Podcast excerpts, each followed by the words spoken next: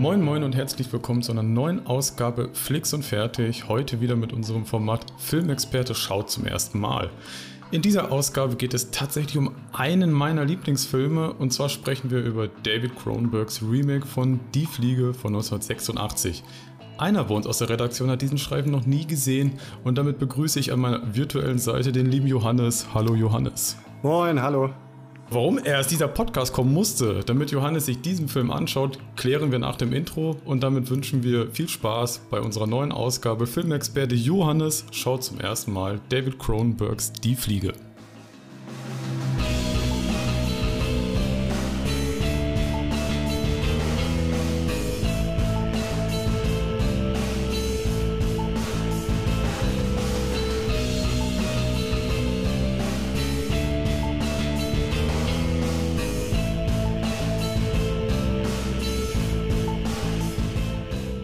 Bevor wir in den eigentlichen Podcast einsteigen, kurz noch ein paar Informationen zu uns und unserem Podcast. Finden könnt ihr uns auf allen gängigen Social Media Plattformen immer unter unseren Online-Magazinnamen 4001 Reviews. Außerdem könnt ihr uns auf unserer Internetseite www.4001reviews.de besuchen. Dort veröffentlichen wir regelmäßig Artikel, Kritiken oder auch Top-Listen aus der Film- und Serienlandschaft. Wenn ihr jedoch nur unseren Stimmen lauschen wollt, könnt ihr das auf YouTube, Spotify, Apple Podcasts oder auch Google Podcasts jeden Dienstag tun. Damit, ähm, ja, jetzt erstmal meine Frage an dich, Johannes, bevor wir ins eigentliche Thema einsteigen. Bist du denn jemand, der gerne Horrorfilme guckt? Äh, ja, eigentlich schon. Ähm, wir haben wir haben darüber ja schon mal gesprochen, aber ich glaube, da, da lief das Mikrofon nicht ähm, über Horrorfilme und so generelle Vorlieben. Welche Arten von Horrorfilme? Da gibt mhm. es natürlich Horrorfilme mit Zombies, Horrorfilme mit äh, Kreaturen. Äh, oder jetzt wie halt David Cronenberg, der ja bekannt ist für, für Body Horror und alles, was damit zu tun hat. Mhm. Äh, also generell gucke ich gerne Horrorfilme. Ähm, ja, es kommt aber, es kommt aber auf die Art und Weise drauf an oder was wirklich jetzt der Gruselfaktor ist. Ähm, genau, du hast ja schon gesagt hier, David Cronenberg, vielleicht mal so ein paar Punkte nochmal so zu ihm direkt, denn ich würde sagen, es ist halt auch tatsächlich einer meiner, ja, ich würde fast sagen, Lieblingsfilmschaffenden. Ähm, und zwar im vollen Namen David Paul Cronenberg, Herkunft, also er kommt halt, halt eigentlich aus Kanada. Du hast gerade schon gesagt, so primär für Horror Body Horror, äh, teilweise auch Sci-Fi, gerade so in seinen ganzen früheren Werken ähm, bekannt geworden. Ich, ich würde fast sagen, Die Fliege ist wahrscheinlich schon so sein mainstreamigster Film, ähm, wenn man sich nämlich halt anguckt. Ich habe ich hab mir letztens äh, die Unzertrennlichen mal angeguckt, den habe ich zum Beispiel halt auch hier liegen. Äh, da merkt man halt schon so, huiuiui, das ist schon ein bisschen so ein bisschen so was anderes. Oder halt auch Dead Zone, wo er halt auch äh, eine literarische Vorlage, ich glaube von Stephen King war es, ähm, diente. Da geht es schon ein bisschen so Sci-Fi, ein bisschen Zeitreise, sowas halt. Äh, und da merkt man schon so, okay, gut, der äh, räumt das Feld hier von allen möglichen Seiten auf. Oder halt auch, den habe ich tatsächlich vor anderthalb Jahren nochmal geguckt, kam, konnte man sich lange Zeit sich auf Prime Video angucken, und zwar Existenz, der ja so der imaginäre Vorgänger von Matrix erzählt. Ähm, hast du sonst schon mal so Filme von Cronenberg groß gesehen? Ähm, ja, tatsächlich. Ich habe ich hab auch ähm, äh, gestern noch mal in die Filmografie von David Cronenberg reingeguckt und tatsächlich äh, Existenz weiß habe ich nicht gesehen. Ich weiß halt grob, worum es geht. Man kennt ein bisschen mhm. äh, die Bilder oder so. Also man denkt, das ist spricht ja auch schon für einen Film, wenn man ihn nicht mal gesehen hat. Aber trotzdem kennst du so, hast du ein paar visuelle Eindrücke davon. Ich habe ähm, ist wahrscheinlich irgendwie eine seltsame Art anzufangen. Äh, äh der erste Film von David Cronenberg, den ich gesehen habe, war Naked Lunch den ich wirklich zufällig gesehen habe, mhm. ähm, weil ich äh, irgendwie darüber gestolpert bin. Es ist ja auch, es ist ein, eine Verfilmung von einem relativ bekannten Roman und aus irgendeinem Grund fand ich das interessant. Und der, ich weiß nicht, ob du ihn gesehen hast, aber ich glaube, er steht schon sehr exemplarisch für das, wofür David Cronenberg bekannt ist. Er ist sehr, sehr abgefahren. Und äh, das, was mir hängen geblieben ist, dass es irgendwann Leute gibt, die Sex mit einer Schreibmaschine haben. Okay, ich habe den noch nicht gesehen, aber äh, okay. jetzt bin ich interessiert. Ja, okay. äh, und dann habe ich noch gesehen ähm, A History of Violence oder heißt er A Short History? Ja. Nee, ich glaube A History of Violence. Ja. Ähm, den ich auch, da erinnere ich mich noch an ein bisschen mehr. Äh, seltsamerweise interessiert, äh, äh, erinnere ich mich da auch an die, an die Sexszene. Und zwar, wie die beiden Sex auf der Treppe haben. Komisch, okay, ich merke schon, also hier zeichnet sich gerade ein Muster. Ja, ja, ja, total, total. Ähm, nee, und den Film fand ich auch eigentlich, äh, ich weiß, irgendwie faszinierend gar nicht so gut, dass man irgendwie so dachte, ah, krass, cool, aber dass man irgendwie denkt, der, der hatte irgendwas, irgendwas ist hier anders, der hat so eine ganz komische äh, Stimmung. Und das waren tatsächlich ähm, die einzigen Filme in der Liste, wo es irgendwie geklingelt hat. Und eigentlich habe ich ein mhm. relativ gutes Gedächtnis für sowas. Also ich glaube, von den anderen habe ich keine gesehen. Ja, äh, vielleicht mal zu mir, weil ich habe ich hab mir seine ganze Filmografie mir eben auch nochmal angeguckt und äh, bei mir ist tatsächlich auch so, dass ich von sehr vielen Filmen schon gehört, gelesen habe, aber tatsächlich so viele Filme gar nicht gesehen habe, wo ich mich selber fast ein bisschen für schäme, denn ähm, Die Fliege ist ja, ich habe es ja eingangs schon erwähnt, gehört ja mit eins meiner absoluten Lieblingsfilme und ich habe den ja auch damals, äh, wir haben ja so eine Top-Liste bei uns. Auf der Seite, könnt ihr ja gerne mal äh, euch die ja mal angucken, da habe ich den ja auch sehr, sehr hoch gerankt damals, den Film. Ich bin vor allem auch gleich sehr gespannt, wir werden den ja gleich beide gucken, ähm, ob ich das immer noch so sehe. Ähm, ja, aber hattest du denn jetzt ähm, schon so Interesse so an sich schon mal so gehabt, die Fliege mal so zu gucken oder warum hast du den halt noch nicht gesehen? Denn ich würde ja schon, also ich behaupte jetzt einfach mal und ich bin nicht der Einzige, der das sagt, äh, dass die Fliege wahrscheinlich schon so sein zugänglichster Film ist. Okay, ja, das ist schon mal gut zu wissen, dass äh war, also war mir gar nicht so klar, wird natürlich dann im Nachhinein interessant, wenn man den Film gesehen hat mhm. und so denkt, okay, wenn das der zugänglichste war, wie sind dann die anderen? Ähm, Aber ich, es ist halt so ein Film, irgendwie äh, kennt man den natürlich und ich weiß tatsächlich auch, ähm, äh, ich weiß zum Beispiel, wie nachher dieses Fliegenvieh aussieht. Ich glaube, wenn man das mal gesehen hat auf dem Bild, vergisst man das auch nicht. Ähm, mhm. Und er ist mit Jeff Goldblum, der ja eigentlich auch äh, ein super sympathischer Schauspieler in seinen Rollen ist, dem man eigentlich gerne zuguckt. Ähm, deswegen einen guten Grund, ihn nicht zu gucken, ähm, gibt es nicht. Ich glaube, es ist einer dieser vielen Filme, die man irgendwo im Hinterstübchen hat. Und wenn sich die Gelegenheit mal bietet, dann denkt man, oh ja, aber von sich aus irgendwie kommt man nicht auf die Initiative, da jetzt mal reinzuschalten. Also dementsprechend mhm. äh, hat es mich doch eigentlich gefreut, dass jetzt die Wahl äh, bei der heutigen Folge auf diesen Film gekommen ist, weil ich glaube, damit äh, schließe ich eine Lücke, die ich habe und die ich eigentlich auch schon äh, länger hätte schließen sollen.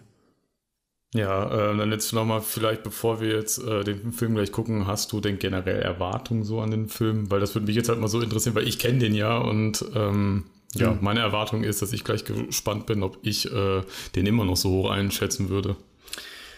Ähm, ja, gute Frage. Also ich hoffe natürlich, dass er, das erwarte ich von dem Film, dass er wirklich irgendwo gruselig ist und jetzt nicht äh, in dem Sinne von, da tauchen Monster auf, sondern hm. ähm, ich, ich weiß, worum es geht. Also dieser Typ verwandelt sich in eine Fliege ähm, und das ist ja eigentlich wenn es gut umgesetzt wird, ist das ja eine super gruselige Sache. Das ist ja jetzt eigentlich keine Märchengeschichte. Ah, irgendjemand, äh, ja, da macht es Hex Hex und dann ist da auf einmal eine Fliege, die durch den Raum summt, mhm. sondern es ist ja wirklich diese Vorstellung und ich glaube, damit spielt der Film ja auch, oder das hoffe ich, ähm, diese, diese Vorstellung, wie geht das wirklich vonstatten und wie ist das, wenn sich der Körper in irgendwelche Arten verändert, worüber man keine Kontrolle hat und sowas Ekliges passiert.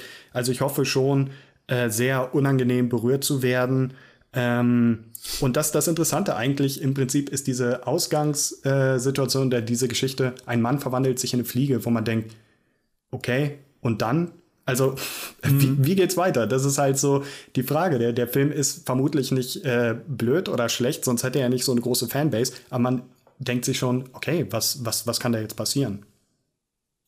Ja, damit hast du jetzt sehr, sehr viel dazu erzählt. Ich bin vor allem halt auch gleich auf deine Meinung halt gespannt und äh, deswegen werden wir uns jetzt äh, beide nicht mehr länger auf die Folter spannen, gehen jetzt äh, vor unsere äh, eigenen Heimkinosysteme und äh, gönnen uns äh, den Klassiker von 1986, Die Fliege von Cronenberg.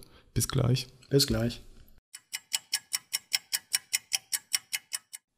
Ja, hallo, äh, wir sind wieder zurück. Äh, hallo Johannes. Ähm, wir haben ja jetzt den Film gerade gesehen. Ähm, bevor ich dich jetzt nach deiner Meinung dich jetzt frage, willst du vielleicht mal unseren Zuhörern mal so ganz kurz mal zusammenfassen, worum es denn jetzt in dem Film, den wir beide gerade gesehen haben, denn geht? Denn du hast es ja im Vorgespräch ja schon so leicht angerissen. Äh, willst du das jetzt vielleicht mal so ein bisschen, ja, ausführlicher mal so wiedergeben? Äh, ja, ist eine gute Idee. Also ich hatte ja einfach grob zusammengefasst, oder das, was ich wusste über den Film ist, ein Mann verwandelt sich in eine Fliege. Und dahinter steckt natürlich auch ähm, viel mehr. Also es geht eigentlich um den äh, Wissenschaftler Seth äh, Brundle und äh, der forscht auf dem Gebiet der Teleportation. Er hat quasi im Alleingang, er ist so ein eigentlich ziemlich sympathischer, verschrobener Wissenschaftler, hat er eine Maschine für äh, Teleportation erfunden und äh, lernt dann äh, eine andere äh, Wissenschaftlerin auf einem Kongress oder so kennen, äh, Ronnie, ich weiß jetzt nicht, wie sie mit Nachnamen heißt. Ronnie, die beiden. Veronica. Ah, Veronica, okay. Die beiden ähm, verlieben sich ineinander, kommen zusammen und er führt ihr natürlich äh, seine, seine ähm, Erfindung vor.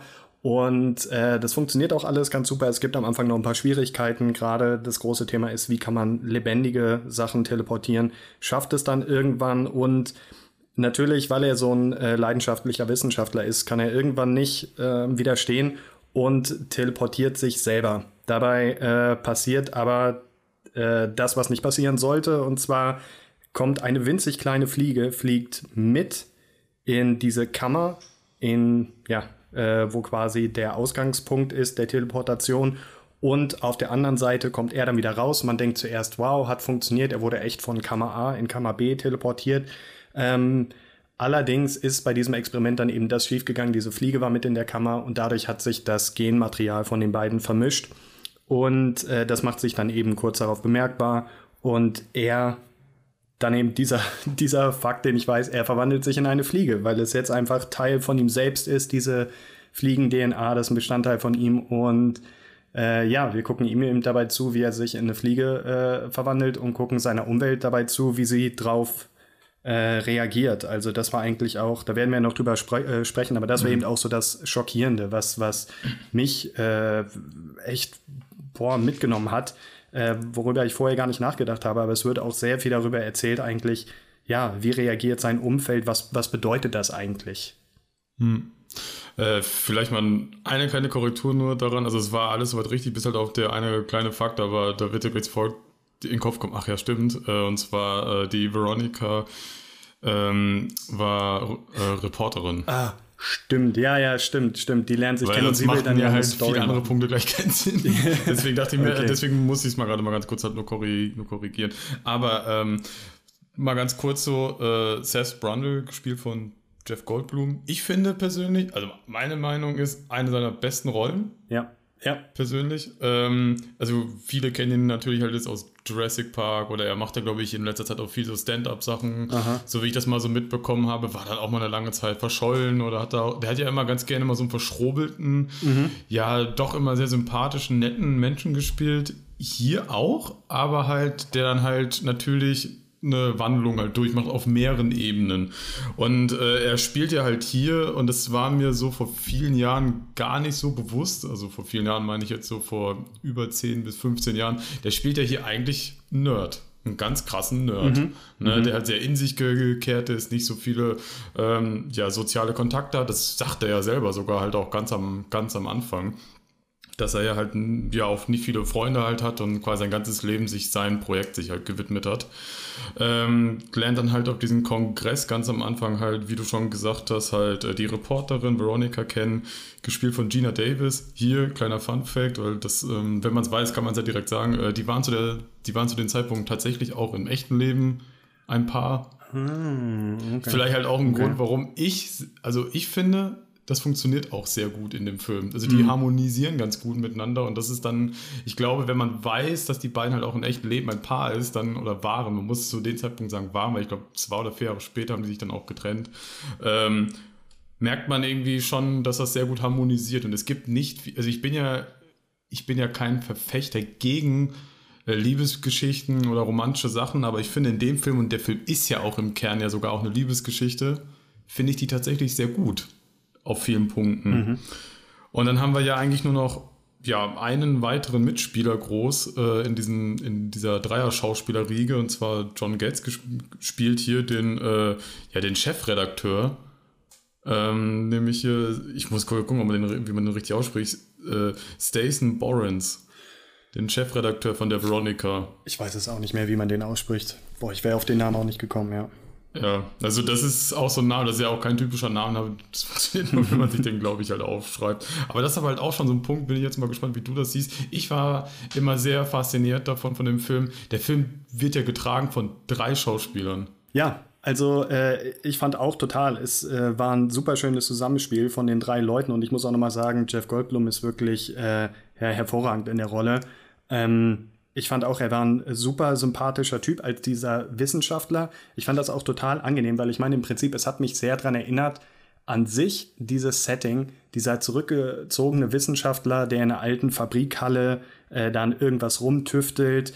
Ähm, Im Prinzip ist er ja so eine Art Frankenstein oder so auch. Oder könnte man so den Bogen schlagen? Er ist so dieser verschrobene Typ, äh, eigentlich, aber er als hm. Figur mhm. ist es ja gar nicht. Also die, die, mhm. ich weiß nicht, ob du äh, weißt, was ich sagen will. So die Rolle ist so angelegt, man könnte ihn auch als so einen verrückten ja. Typ mit wusch, wuschigen Haaren machen, aber genau das ist ja nicht. Er ist ein total sympathischer Typ, wo man eigentlich ja. denkt, ja, er ist äh, Vollblutwissenschaftler. Äh, mir, mir ist das auch eingefallen. Also man hat wirklich gemerkt, der ist einerseits lernt er gerade eine Frau kennen, verliebt sich, aber das lenkt ihn halt gar nicht ab. So seine viel größere Leidenschaft fast ist dieses Experiment und er redet davon, er ist total davon begeistert. Äh, er ist sogar, wenn die beiden im Bett sind, ist er eigentlich mit dem Kopf. Man merkt das immer noch bei dem Experiment. Das war diese, dieser Moment, wo sie irgendwie noch über die Stakes sprechen oder so und sie landen eigentlich dann im Bett und man merkt, der denkt aber die ganze Zeit immer noch weiter an sein Experiment. Also super, super sympathisch. Ja. Ich finde auch. Ja, das, äh, das ja. war so, das war diese eine Szene, wo äh, wo die halt, also ja, wo sie halt mal wieder gerade was miteinander halt hatten. Sie sagt dann halt dann irgendwie so was im Affekt einfach nur und ja. der hat dann sofort die Verbindung zu seinem Experiment und konnte da irgendwie direkt antizipieren, dass das eventuell die Lösung sein könnte für sein Problem. Genau, ja, also total, total hingegeben an das und deswegen war man dann auch selber als Zuschauer so dabei. Man wollte das selber irgendwie auch sehen, wie das funktioniert. Mhm. Äh, ich finde auch Jeff Goldblums Art zu Schauspielern ist ja irgendwie auch so ein bisschen sein, sein Markenzeichen. Äh, Jeff äh, Goldblum. Äh, also der, der, ich glaube, damit ist er auch so ein bisschen bekannt geworden, dass er so ähm, eine der ersten Personen war, die sich getraut haben, auch äh, zu sagen zu stottern. oder zu stottern, ja, genau, einfach ja. so wirklich zu sprechen, wie Menschen sprechen. Das äh, war, war sehr schön zu sehen. Ich, und wie du meinst, die beiden haben einfach eine sehr gute Chemie zusammen. Das, und ja. es ist auch einfach sehr wichtig für den Film. Ich glaube, deswegen nimmt der Film einen dann auch emotional mit und das hat er bei mir total gemacht weil du einfach am Anfang Sympathie für diese Leute empfindest. Und wenn die sich dann voneinander entfernen durch dieses Experiment, dann, dann spürst du das einfach, weil du vorher zu denen eine Verbindung aufgebaut hast und es ist dir nicht egal, was mit denen passiert. Hm. Ja, ich, ich finde das vor allem halt auch, das ist immer so Dinge, daran mache ich Filme irgendwie fest, wenn die, äh, wenn die so ein bisschen so mit unserer heutigen Norm halt so brechen und das macht der Film halt auch gerade. Ich lobe ja immer Alien 1 dafür, dass äh, der Film ja fast fünf Minuten Kameraexposie erstmal macht, so um diese ganze Welt erstmal einzufangen. So, das lobe ich mhm. immer bei dem Film. Bei Die Fliege finde ich das halt einfach ganz cool. Der Film geht los und dann hast du irgendwie einen Shot von diesem Kongress Zweiter Shot, das ist irgendwie dann drei Sekunden später, hast du direkt Jeff Goldblum ins Gesicht, also im Gesicht sehen. Und dann weißt du, okay, gut, das ist der Hauptcharakter. Dritter Shot, ne, ist sie dann. Und dann weißt mhm. du, okay, gut, ne, das, das, das sind unsere Hauptprotagonisten sofort. Ja, ist mir auch aufgefallen. Also direkt irgendwie, du bist direkt drin und weißt sofort, okay, ja. das ist er. Äh, und vielleicht auch so, so dieses, ähm, am Anfang steht nicht, dass erstmal er und sein Experiment vorgestellt wird, sondern am Anfang steht mhm. die Liebesgeschichte. Frau lernt Mann kennen, die beiden sind sich sympathisch und du denkst so, okay, darum geht's jetzt. Äh, das, das ist so der erste Eindruck, den du vom Film hast. Ja. Und ähm, genau, also wie du es halt, wie du es halt gerade so sagst, und dieses, äh, die, dieses Experimentthema, das wird dann halt dann so beiläufig erzählt, weil so wie er das ja ihr erzählt, würde das ja theoretisch, also wird das ja dem, dem Zuschauer ja halt dann auch nahegelegt. Mhm. Und dementsprechend, äh, sie, sie ist, sie glaubt das natürlich, oder nee, nicht mal unbedingt, dass sie es nicht glaubt, aber sie versteht es ja erstmal alles so gar nicht so. Was will der jetzt eigentlich so? Okay, er hat jetzt irgend so ein Experiment, aber ähm, sie kann ja gar nicht so viel mit anfangen eigentlich und ähm, geht, halt, geht ja erstmal darauf ein, weil was sie will, sie will ja eigentlich nur eine gute Story halt einfach haben. Aber sie ist dann ja dann doch relativ schnell geflasht von dem, was er dann da wirklich präsentiert. Genau, ja. Also er sagt es ja auch in seinen eigenen Worten irgendwie immer wieder, das ist was, was die Welt verändern könnte oder so. Und mhm. das eigentlich das äh, ja total gut gemacht. Also die Rolle super besetzt oder diese Figur von ihm auch so gut geschrieben, weil du als Zuschauer auch, du bist sofort drin. Du ähm, willst jetzt auch wissen, du bist jetzt auch irgendwie bei, mit dem Kopf bei diesem Experiment. Du denkst, wow, so wie der mir das vermittelt, ist das wirklich interessant. Du willst wirklich sehen, was da passiert. Ähm, ich glaube, da, das hätte man auch irgendwie falsch machen können. Hätte man das irgendwie die Figur blöder, langweiliger oder verrückter geschrieben, hätte man vielleicht irgendwie dann das Interesse verloren oder würde so denken, ja, ob das gut geht. Aber er ist einfach so ein sympathischer Typ und man glaubt, wenn er sagt, er hat was Cooles erfunden, dann glaubt man ihm das irgendwie. Dann denkt man, ja, das ist echt ja. ein netter Typ, das will ich sehen. Ja, genau, weil er das ja halt auch sehr gut rüberbringt und da, ähm, und da sind wir jetzt auch bei so einem Punkt, den habe ich ja damals so als, oder den, ich glaube, den versteht man einfach noch nicht so sehr, weil dann einfach, sehr so blöd wie es klingt, Lebenserfahrung fehlt. Der ist halt einfach, wie ich anfangs gesagt habe, ein voll Nerd, der halt voll in seinem Thema halt einfach drin ist, dementsprechend äh, Zwischenmenschlichkeit ja nie so gelernt hat. Und das merkt man ja halt auch irgendwie immer so in der ganzen Anbahnung so mit ihr, dass er weiß ja, er ist immer mega unsicher, irgendwie äh, reagiert schnell über, interpretiert Sachen falsch und sowas und so diese ganze ganzen Annäherungsversuche, die kommen ja nicht so direkt, also die direkten kommen ja gar nicht mal von ihm, sondern von ihr. Genau, ja, ja, das ist ja das Interessante, dass die irgendwie, dass man merkt, da, da kribbelt es eigentlich zwischen denen, aber er scheint das gar nicht so richtig zu begreifen oder, oder nee. er denkt jetzt wirklich, äh, ja, sie ist jetzt so an meiner Story, an meiner äh, Maschine interessiert, ist sie dann ja auch, aber er spürt zuerst, glaube ich, gar nicht ähm, dieses Zwischenmenschliche und das ist auch total sympathisch, auch, auch ein schönes Detail, äh, was tatsächlich, was mir schon aufgefallen ist, bevor sie es gesagt hat, aber dann hat sie es sogar noch mal gesagt, dass er ja eigentlich immer dieselben Klamotten anhat. Ja. Also das ist halt auch das Schöne, dass man so, das ist so ein schönes Detail dieser Figur, dass man so denkt, ja, der legt halt gar keinen Wert aufs Äußere, der ist halt nur in seiner Arbeit drin. Ja, schon. Also ich habe das so verstanden, wie er legt schon so ein bisschen Wert auf sein Äußeres, aber der hat sich quasi einmal sich was Gutes sich halt so zurecht überlegt. Mhm. Und der, der gibt dir halt auch direkt den Vergleich so mit Einstein. Mhm. Und äh, du überlegst dir einmal was Gutes, das passt, sieht gut aus, kannst du theoretisch zu allem anziehen. Ähm, okay, vielleicht nicht unbedingt zum Fernsehabend, das ist vielleicht ein bisschen overdressed. aber äh, und davon holst du dir halt dir direkt irgendwie so mehrere Sets für jeden Tag und dann bist du, und dann brauchst du dir quasi nie so Gedanken. Also du brauchst dir nie Gedanken machen mit, was ziehe ich morgen an. Ja. Weil es ist ja. eh immer dasselbe und das sieht immer gut aus. Ja, das stimmt schon. Also er hat eine ganz andere, vielleicht eher so ähm, analytische Denkweise oder, oder ja. wieso funktioniert doch mein Outfit? Warum sollten Leute sich darüber Gedanken machen? Ja. Ähm, vielleicht mal ganz kurz noch äh, die Musik. Hast du gesehen, von wem die Musik ist? Äh, ich habe es im Vorspann gesehen, der Name kam mir auch bekannt vor, aber sag's mir nochmal. Ja, Howard Shaw. Ah, okay, Howard Shaw. Der, der, der hat, der hat, und der hat, äh, der war halt auch viel für äh, andere musikalische Stücke von Cronenberg äh, tätig, halt auch viel von so diversen Horrorfilmen, aber auch von so Sachen wie Hobbit, Herr der Ringe war der unter anderem halt Ach, auch mit krass. tätig. Also haben wir hier schon äh, eine große Nummer halt auch, äh, was den Score halt angeht. Ja. Und ich finde gerade am Anfang, noch bevor wir das erste Bild ja sehen, da hörst du ja schon den Score und der wird ja am Ende ja wieder eingegriffen. Mhm. Und ich finde halt auch, äh, dass der in dem Fall einfach sehr gut passt. Total, total. Also interessant, dass du es ansprichst, weil, weil mir das auch hängen geblieben ist.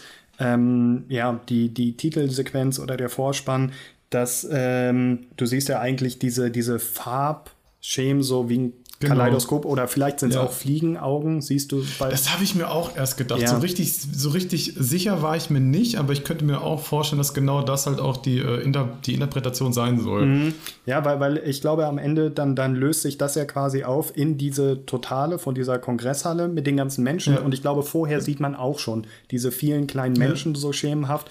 Und das, das war eigentlich ziemlich cool gemacht und die Musik ähm, ist mir auch aufgefallen, das ist ja, was weiß ich, anderthalb Minuten, aber die mhm. durchläuft ja auch schon so ein richtiges Hoch und Tief. Also es gibt ja wirklich dann ja. äh, sehr, sehr laute Momente, sehr leise Momente. Ist mir auch äh, aufgefallen, das war ja total cool. Also wie, wie man es äh, vielleicht dann aus diesen alten Horrorfilmen noch ein bisschen kennt.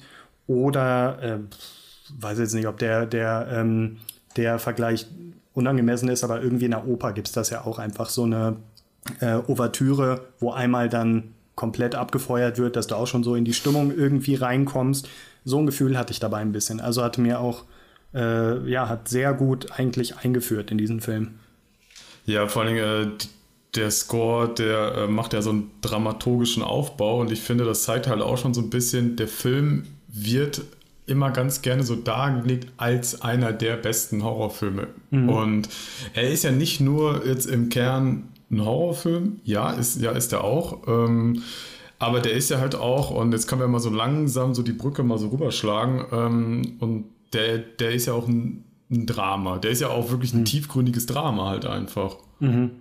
Und ähm, halt auch so eine Szene, die mir auch jetzt, wo ich, das klingt immer so, ich finde das selber immer komisch, aber wo ich sage, wo ich halt einfach älter geworden bin, dass mir die einfach da viel mehr so, ja, so diese Tragweitigkeit dieser Szene mir halt so bewusst wurde, erst dann, wo ich halt älter geworden bin. Und zwar ähm, dann, wenn der Punkt kommt, wo äh, ja, der Unfall eigentlich passiert. Das ist ja eigentlich, ähm, er hat die Lösung, ne? Ähm, mhm. das, mit dem, das mit dem Steak macht halt irgendwie was, hat halt die Lösung, dann machen sie wieder den Selbstversuch mit dem, äh, das zweite Mal mit dem Affen. Wir müssen gleich nochmal über die Affenszene reden. Ja. Ähm, ähm, und dann macht er halt den zweiten Selbstversuch mit dem Affen und ähm, die wollen es ja eigentlich feiern. Dann merkt Veronica, okay, da muss ich noch was aus meiner Vergangenheit machen, denn äh, sie hatte ja eine ja, Affäre oder war oder waren halt in einer Beziehung halt mit dem Chefredakteur äh, ja, Stasis halt und die sind aber halt längst nicht mehr zusammen, aber er hängt halt noch ja stark halt an ihr oder der ist ja schon so ein Bild von einem Macho und will sie halt schon kontrollieren. Hm. Können wir gleich auch noch mal ein bisschen näher darauf eingehen, weil ich finde auch seine Wandlung sehr interessant. Ich bin gespannt, ob du das auch so siehst. Und dann macht er ja viel zu schnell ja den Selbstversuch an sich selbst. Und das macht er ja aufgrund dessen, weil er halt eifersüchtig ist, weil er einmal A betrunken und B eifersüchtig ist. Mhm. Und das habe ich, glaube ich, damals als Jugendlicher noch gar nicht so verstanden, aber es macht ja eigentlich, finde ich, im Kontext des Films total Sinn, weil er ja eh zwischenmenschlich das kann der alles nicht so sehr. Der ist, ähm, ja, der lernt jetzt wahrscheinlich das erste Mal, kommt er wahrscheinlich näher so mit einer Frau. Das erste Mal seit langem halt näher wieder so mit einer Frau, vielleicht das erste Mal wieder so in eine Beziehung und ist, hat jetzt mega Erfolg wahrscheinlich und ist jetzt wahrscheinlich gerade auf einem Höhenflug und dann direkt so ein Downer. Das clasht halt einfach, ist betrunken und sagt, das mache ich jetzt selbst. Ja. ja. stimmt. Also ist eine interessante Beobachtung. Also ähm, ich hatte es halt eher so auf diesen, diesen betrunkenen Übermut oder so heraus, äh, herausgeführt, aber es kann natürlich sein, ne? oder ich glaube, es macht Sinn. Es ist so halt einfach auch durch diese, diese Beziehung zu ihr oder so, die jetzt noch frisch ist, dann auf einmal mhm. doch die Eifersucht, dass er auch so emotional so aufgewühlt ist, wie man das vielleicht, fällt mir jetzt gerade kein anderes Beispiel ein, aber ähm, aus, dem, aus anderen Filmen oder aus dem Privatleben selber kennt. So Leute, man, Jugendliche in der Pubertät irgendwie mit der Freundin Schluss ja. gemacht und du machst irgendwas Dummes äh, keine Ahnung, oder schießt dich auch total ab und sonst was. Äh, das stimmt schon, dass das auch einfach so eine, dass es zu diesem Unfall äh, kommt und das eigentlich, was ja das Interessante ist, er als so ein analytischer Denker und eigentlich ein echt guter Wissenschaftler, der das Risiko abschätzen mhm. müsste, äh, macht sowas total Fatales. Also, und das, ja. das kommt ja nicht von ungefähr. Irgendwoher muss das ja kommen, dass er so komplett zuwider seinem äh, Charakter handelt. Weil ich glaube, als er sagt, ja, wir müssen den Affen erstmal testen, das kann drei Wochen dauern, ist sie ja sogar irgendwie enttäuscht oder sagt, oh, so lange dauert das und er, naja, muss, mhm. muss halt sein. Und irgendwie muss das ja kommen, dass er auf einmal diesen Moment hat, so, ich mach das jetzt. Genau.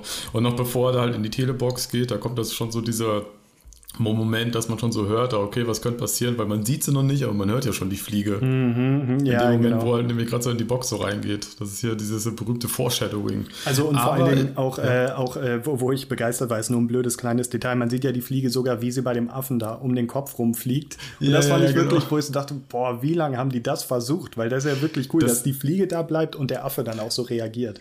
Das kann ich tatsächlich äh, sagen. Ähm, also das ist jetzt eine Information, die habe ich, äh, die halte ich halt auch mal irgendwo aus dem Netz. Die haben tatsächlich irgendwie mal äh, eine tote Fliege oder so irgendwie gehabt, dann die tatsächlich so richtig klassisch an so einem Seil gebunden und dann halt dann immer so von dem Affen halt immer so her. Ach, echt? Okay, jetzt ja. sah aber sehr gut aus, also. Ja. Ähm, apropos, was sehr gut aussah, ähm, und man muss es halt, ich finde, man muss es halt einfach ansprechen. Das ist ja halt die erste Szene, ähm, wo man sieht, okay, das ist auch ein richtig krasser Horrorfilm hier, und zwar äh, die erste Szene mit dem Affen. Ja, ja. Also, ja, was soll ich sagen? Also, das ist, es ist genau wie du meinst, es ist halt die erste Szene, wo ähm, ja, wo man wirklich äh, in der Magengegend getroffen wird oder so. Bisher ist das alles nur rein theoretisch und ich äh, fand es interessant, die saßen ja noch in diesem äh, Fastfood-Restaurant oder so und er hat ihr dann, er hat angedeutet, dass was schief gehen kann oder dass was schief geht zurzeit noch ja. und sie, ich glaube, sie, sie guckt ja irgendwie auf ihren äh, Cheeseburger Burger. und sagt noch, ja. ja, kann das schlimmer sein als das? Äh, also noch irgendwie ganz lustig und dann sieht man diesen Affen und ja, äh, das ist echt das ist der Stoff, aus dem Albträume sind. Also dieser, dieser gehäutete, zuckende Affe, das sind echt Sachen, äh, huh. also vor allen Dingen, weil es so unerwartet kommt. Oder ich meine, du, du ja. guckst wirklich mit totaler Aufmerksamkeit in diese Kiste rein, denkst, wann verzieht, äh, verzieht sich der Nebel? Ich will sehen, was da passiert. Erst knallt da die Pfote an eine äh, Scheibe, wo du dich verjagst. Ja, äh, ja. und so schlimm hätte ich es nicht erwartet. Ja, ähm, also dem Film wird ja auch immer ganz gerne halt immer so, ja, gewisse gesellschaftliche Kritikpunkte so zugeordnet. Also manche, aber ja, manchmal glaube ich, da interpretieren Leute zu viel rein, genauso wie diese Affenszene. Das kann man auch, glaube ich, wenn man möchte, so als interpretieren mit hier äh, Kritik hier an Massentierhaltung und sowas. Mhm. Weil ich meine, weil die guckt halt auf den Burger, nächste Szene, ne, kommt halt ah. dieser Selbstversuch mit dem Affen. Ah, okay, ja, ja, okay, verstehe. Und und äh, vielleicht mal ganz kurz hier mal mit diesem äh, Affen, ich gehe da nur mal gerade so ein bisschen mehr noch so darauf ein. Ähm, und zwar, ähm, die hatten ja wirklich einen echten Affen halt am Set gehabt, so klar. Ähm, und der war, da gab es wohl auch Probleme so am Set. Das ist immer ganz lustig, wenn man sich so Berichte sich da halt mal so durchliest, dass es teilweise gar nicht so einfach war mit so einem lebendigen Tier. Und das ist ja ein wildes Tier, also der, mhm. der ist ja auch nicht klein, ja. damit halt auch zu drehen. Und äh, das ist halt vor allem auch ein Problem bei denen in diese, also beim Drehen diese Telebox halt zu stecken. Klar, also kann ich mir vorstellen. Ich meine, wie du meinst, es ist ein lebendiges Tier und jetzt auch nicht gerade eine Schildkröte oder so, sondern sehr agiles, lebendiges, großes Tier. Und das will natürlich nicht was eingesperrt eingesperrt werden. Genau, es ist so wieder komplett äh, gegen die Natur von diesem. Tier. Ja, kann ich mir schon vorstellen. Also was ich die ganze Zeit äh, noch kurz eine, eine Randnotiz zu diesem Affen. Äh, ich habe, ich, es ist halt genau das. Es ist ein Riesentier und ich weiß nicht, ob du zufällig mal den Film Shakma gesehen hast. Das ist ein äh, nee. Horrorfilm aus den 80ern über so einen Killer-Pavian. Und seitdem immer, wenn ich diese Viecher sehe, also äh, ja, die, diese, äh, ich kann denen echt nichts äh, Schönes mehr abgewinnen. Und deswegen auch, als das Tier dann, als dieser Affe aus der, aus der Box auf ihn zuläuft und ihm dann so auf den Arm springt, das ist ganz süß, aber irgendwie denke ich immer, boah, mit Pavian ist echt nicht zu spaßen. Nee, ähm, ja, also gerade wenn, wenn, man sich halt mal solche Tierdokus anguckt, die äh, können schon ziemlich fies sein. Mhm. Ähm, genau, und dann macht er ja halt so, oder dann zeigt er ihr halt so, was passiert, wenn er lebendes Gewebe halt teleportiert. Dann macht er das. Ähm, ja, Teleportationsprozess wird, inizi wird initiiert. Du siehst halt einmal dieses Zischen von den Blitzen.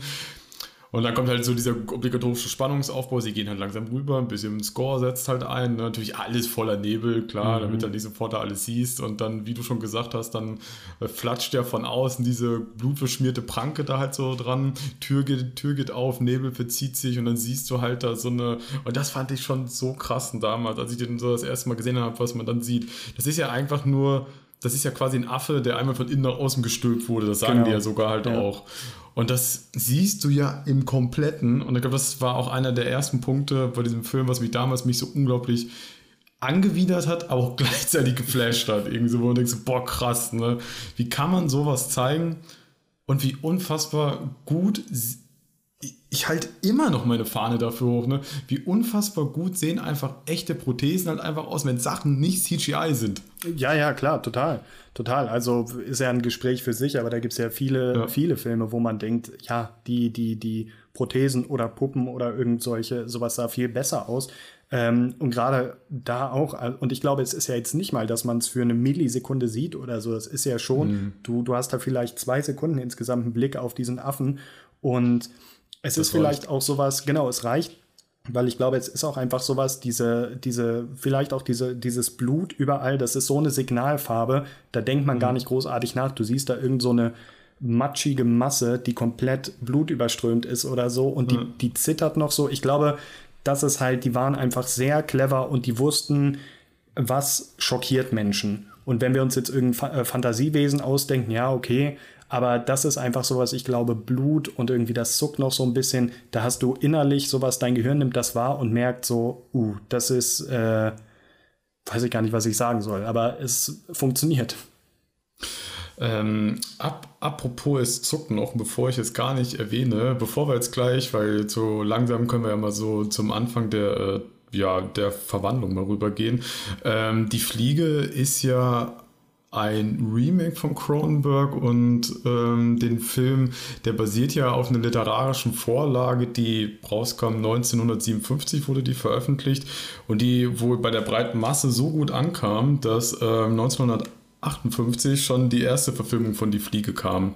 Ich muss sagen, die habe ich nicht gesehen. Ähm, ich habe mal Teile davon so auf YouTube gesehen. Ähm, ich glaube auch nicht, dass man den heutzutage noch gut gucken kann. Ähm, aber ist zumindest mal sehr interessant, sich mal so ein paar Ausschnitte davon anzugucken, wie damals 1958 die Interpretation davon war. Mhm. Ähm, ja, und jetzt können wir ja mal, mal rübergehen zu ähm, Seth Brundle hat den Selbstversuch gemacht mit einem gewissen Problem, ähm, denn er beginnt sich so langsam zu verändern. Also ja. körperlich wie auch geistig. Ja, also ähm, ich glaube am Anfang passiert ja, genau, ich glaube, es ist halt erstmal, dass du denkst, er denkt das und du als Zuschauer auch. Es ist ja alles gut gegangen. Du weißt, du, äh, du weißt zwar, dass da diese Fliege mit reingekommen ist, das ist diese kleine Info, die du hast, die er nicht hat, aber trotzdem ja. denkst du erstmal, naja, es ist alles gut gegangen und dann fängt es ja damit an, dass er auf einmal super viel Zucker braucht. Also da sich in den Kaffee ja. Löffel um Löffel Zucker rein äh, schaufelt, äh, dann irgendwie die ganze Zeit noch äh, Schokoriegel isst und so weiter. Das glaube ich, so das Erste, wo man merkt, ähm, irgendwas ist anders, aber er ist ja ziemlich begeistert am Anfang noch. Also er ist ja auf einmal dann körperlich viel stärker und so. Und das, äh, um das schon mal vorwegzunehmen, das fand ich eigentlich auch eine äh, richtig coole Sache, dass eigentlich diese Verwandlung von ihm gar nicht so linear ist, es wird immer schlimmer, sondern charakterlich macht er auch voll den Wandel durch. Also am Anfang mhm. ist alles super, dann wird er körperlich stärker, dann wird er zu so einem Macho, dann schlägt sich das auch so im äh, Charakter nieder. Dann aber kommt er in eine Phase, wo er total äh, verängstigt ist und dann wirklich so mhm. sie, sie anfleht, hilf mir, ich merke, irgendwas passiert. Dann kommt er wieder an den Punkt, wo er irgendwie sagt, mir ist alles scheißegal oder ich kann da sogar Witze drüber machen, guck mal, ich kletter hier an der Decke. Also mhm. das fand ich schon beeindruckend, dass man nicht irgendwie jetzt denkt, okay, das wird immer schlimmer und er wird immer fieser, sondern dass man auch merkt, das macht richtig was mit seiner Psyche. Und er, er ja. nimmt das, er ist ein Mensch, er nimmt das total wahr, was mit ihm passiert und weiß gar nicht, wie er damit umgehen soll. Ja. Ja, äh, du hast gerade sehr, sehr viele Punkte halt schon angesprochen. Mhm. Ähm, ich, ich nehme jetzt einfach, also ich fange jetzt einfach mal an und, äh, und drösel das jetzt mal so ein bisschen ja. auf. Und zwar, ähm, Genau, an den ersten Punkten, den man das so merkt, da merkt man, oder wo man halt so merkt, okay, da ist vielleicht doch nicht alles so gut gegangen, dass man halt so, ja, also die ersten körperlichen Veränderungen merkt in Form von seinen Kräften. So, der wird erstmal super, der kriegt erstmal super, super Reflexe. Das merkst du ja, die beiden liegen halt im Bett, äh, im Bett, da fliegt dann halt wieder so eine Fliege halt lang, was schon mal so ein kleiner Gag ist, mhm. finde ich, weil er verwandelt sich in eine Fliege und da kommt eine Fliege und ähm, er kann die halt mit der bloßen Hand einfach so fangen. So, ja, und da merkst du schon so, okay, der hat auf einmal Reflexe wie eine Fliege. Hm. Und das nächste ist dann ja, glaube ich, glaube, das müsste dann sofort danach kommen, weil dann steht er ja auf und macht dann diese ganzen Sportübungen. Genau, ja. Und da merkst du dann halt auf einmal, okay, der ist, der ist unnormal stark auf einmal geworden. So, der, und das, ja, man weiß ja, oder man weiß es, aber in, Insekten sind in der Regel für ihre Körpergröße überproportional stark. Mhm, ja. Und ähm, ich glaube, danach müsste die Szene in dem Café kommen und da merkst du dann schon so auch die ersten Wesensveränderungen, weil der war ja vorher sehr ruhig, hat ja, gar nicht stimmt. so viel geredet oder sehr vorsichtig und da, da konnte er sich ja kaum noch halten mit Worten. Mhm. Ne? Immer mehr, mehr, mehr, also vor allem Zucker immer mehr, mehr, mehr und äh, halt auch alles, was er gesagt hat und das da, also mir kam das so vor, es hat am Anfang noch einigermaßen Sinn gemacht, die Sätze, und irgendwann waren es nur noch irgendwelche Schlagwörter, die er nur noch so rausgehauen halt hat, mit irgendwelchen Gens, Splicing, Teleportation, whatever. Und das hat mhm. alles gar keinen Sinn mehr gemacht. Und das, das siehst du dann auch in dem Gesichtsausdruck von der Veronica, dass sie dann auch anfängt, okay, irgendwas ist mit ihm. Mhm. Weil er, nee, weil sie ihn dann auch schon so halb geschockt schon so anguckt, okay, was ist hier los? Und ja. dann merkt man ja auch so, oder dann kommen also die ersten langsamen körperlichen, Ver, körperlichen Veränderungen in Form von, klingt erst so ein bisschen lustig, aber das ist, glaube ich, so das Erste, was man, glaube ich, dann so mitbekommt. Er kriegt Haare am Rücken, an einer bestimmten Stelle. Mhm, mh. Und dann sind das ja nicht nur irgendwelche Haare, dann sind das ja so richtig dicke Borsten. Ja. Und ähm, ich weiß nicht wieso, das sind dann so Szenen in so Horrorfilmen, die, die finde ich irgendwie immer gut. So, sie nimmt was oder halt ein, einer der Schauspieler nimmt etwas, schickt es ins Labor, du kriegst die Antwort und dann heißt es, das ist nicht menschlich. ja. Das ist so ein ganz simples, so ein ganz simples Ding. Und ich glaube, dann nach dem Kaffee müsste dann schon der Punkt kommen, auch, ähm, weil er dann halt auf einmal so Flecken so im Gesicht kriegt. Ja, das, das ist auch sehr gut gemacht, weil es eigentlich ähm, sehr, sehr, sehr langsam vorangeht. Also da, da würde ich ja. mal vermuten, die haben wirklich in der Maske auch, da gibt es vermutlich sieben, sieben oder zehn verschiedene Masken. Also dass sie wirklich nicht gesagt haben, von jetzt auf gleich hat er auf einmal Flecken, sondern eher so ein bisschen, dass man irgendwann denkt, boah, der kriegt aber unreine Haut oder ähm, das geht sehr langsam, das ist richtig gut. Ja, und also vielleicht der einzige oder der erste Mini-Kritikpunkt, den ich da so habe, dass ich mir da nämlich so gedacht habe, okay, ähm, müsste ihr das nicht irgendwie schon mal auffallen, dass der hier so Pusteln hier so überall kriegt, so, aber ähm, die sagt ja lange Zeit nichts, außer dass sie ihm irgendwann mal sagt, hey, du müsstest mal wieder baden gehen. Mhm, ja, ja. Das sagt sie ihm ja irgendwann. Und dann kommt ja eine der ersten ja, Sequenzen, wofür der Film ja dann sehr bekannt wird in der ganzen Folge noch des Films, und zwar äh, er verliert seine Fingernägel. Ja, also ich glaube, vorher, äh, vorher passiert halt ja noch was, äh, was ich sehr eindrücklich finde, was ja auch immer wieder äh, ähm, passiert, mhm. dass die beiden sich eigentlich darüber in die Haare geraten, dass er sie zwingen möchte, auch in die Maschine zu gehen. Ich genau, glaube, das stimmt, ja. das kommt auch noch. Also, und das war dann, äh, oder da kann man ja auch noch drüber reden, weil das ist dann ja schon wieder eher dieser, diese, dieses Drama, dieser Drama-Aspekt. Ähm, aber mhm. so, genau, dann, dann kommt ja das, wo er eigentlich so total übermütig wird. Die beiden äh, zerstreiten sich. Er zieht dann durch die Stadt, bricht diesem Typen den Arm, womit ich auch null gerechnet habe. Das ist auch eine so gute Szene. Ja, ja, ja, total, weil man irgendwie denkt, ah, okay, er ist jetzt super stark und dann kommt es vielleicht zur Schlägerei und er nimmt die alle hoch, er ist jetzt so, so ein Obelix. Äh, aber er, er, bricht ihm einfach den Arm, also so total aber unerwartet. Wie? Ja, ja, ja, klar, genau. Ähm, Aber wie? Da, das war schon ziemlich eindrücklich, genau. Und dann eben, wo er die Fingernägel verliert. Und das glaube ich auch sowas. Ähm, das sind so äh, Sachen, ja, die, die, die treffen dich einfach. Da sitzt du, da sitzt du auf dem Sofa, du guckst dazu und äh, dir läuft ein Schauer den Rücken runter. Also sowas ja. funktioniert einfach, weil das sind seltsamerweise äh, Schmerzen, die kannst du dir wirklich bildlich vorstellen. Da, da musst du nicht mal drüber nachdenken, wie wäre das, sondern du siehst das und sofort hast du so einen Phantomschmerz in den Fingern. Ja, einmal das, aber vor allem du sitzt, finde ich, halt außer auf der Couch und also selbst ich habe das ja immer noch und der Film, der ist über 30 Jahre alt und denkt mir so, mein Gott, ist das ekelhaft, ne? Mhm. Wie er dann hier so an deinen Fingern so rumdrücken, dann kann er so einen Fingernagel abziehen und dann mhm. suppt es da halt da irgendwie an allen Ecken und Enden da noch raus. Und mhm. das ist, ich, also, das ist halt auch was, das finde ich einfach faszinierend, wie gut das nach all der Zeit immer noch aussieht. Ja, ja, ja, total. Also es ist total, äh, es sieht super aus. Ähm, und äh, ja, funktioniert einfach deswegen, weil es irgendwie sowas, so eine Kleinigkeit ist, irgendwie, die ja. aber doch eine sehr, sehr, sehr große Wirkung hat. Also, weil ich hatte zum Beispiel, du hast ja jetzt auch angesprochen, Alien einmal in den Raum geworfen, das sind ja auch ähnliche Sachen einfach, dass ein Monster bei dir im Bauch drin ist und das mhm. kommt irgendwie raus. Das ist ja auch sowas, äh, das ja, eigentlich so der, der eigene Körper, da ist man ja so vorsichtig mit. Und wenn du irgendwo siehst, bei anderen Leuten, da passiert was am Körper, ähm, was die nicht kontrollieren können und das fügt denen irgendwie Schmerzen zu oder die, der Körper verfällt, das ist was super Gruseliges. Und das, das ist bei dem Film äh, Fingernägel äh, fallen raus oder er verliert seine Zähne. Das sind ja, ja richtig Sachen, die einen irgendwo ganz tief treffen, weil man merkt, das ist was, davor hat jeder Mensch Angst, dass der Körper irgendwie kaputt geht. Genau, weil du hast, du hast eigentlich quasi fast das Wichtigste gesagt. Der Film, der ganze Film zeigt ja äh, Verfall ja, in, ja. in körperlicher Form, in psychischer Form und halt auch in Zwischenmenschlichkeiten äh, zeigt er ja einfach Zerfall und äh, das ist ja eigentlich fast mit der größte Horror im ganzen Film. Mhm. So, weil jeder also jeder, der ein bisschen älter ist, kennt es in irgendeiner Form schon. Und ähm, ich, ich finde, der, naja, also ja, ich meine, also wir werden auch nicht jünger. Ist leider so, ja, ja.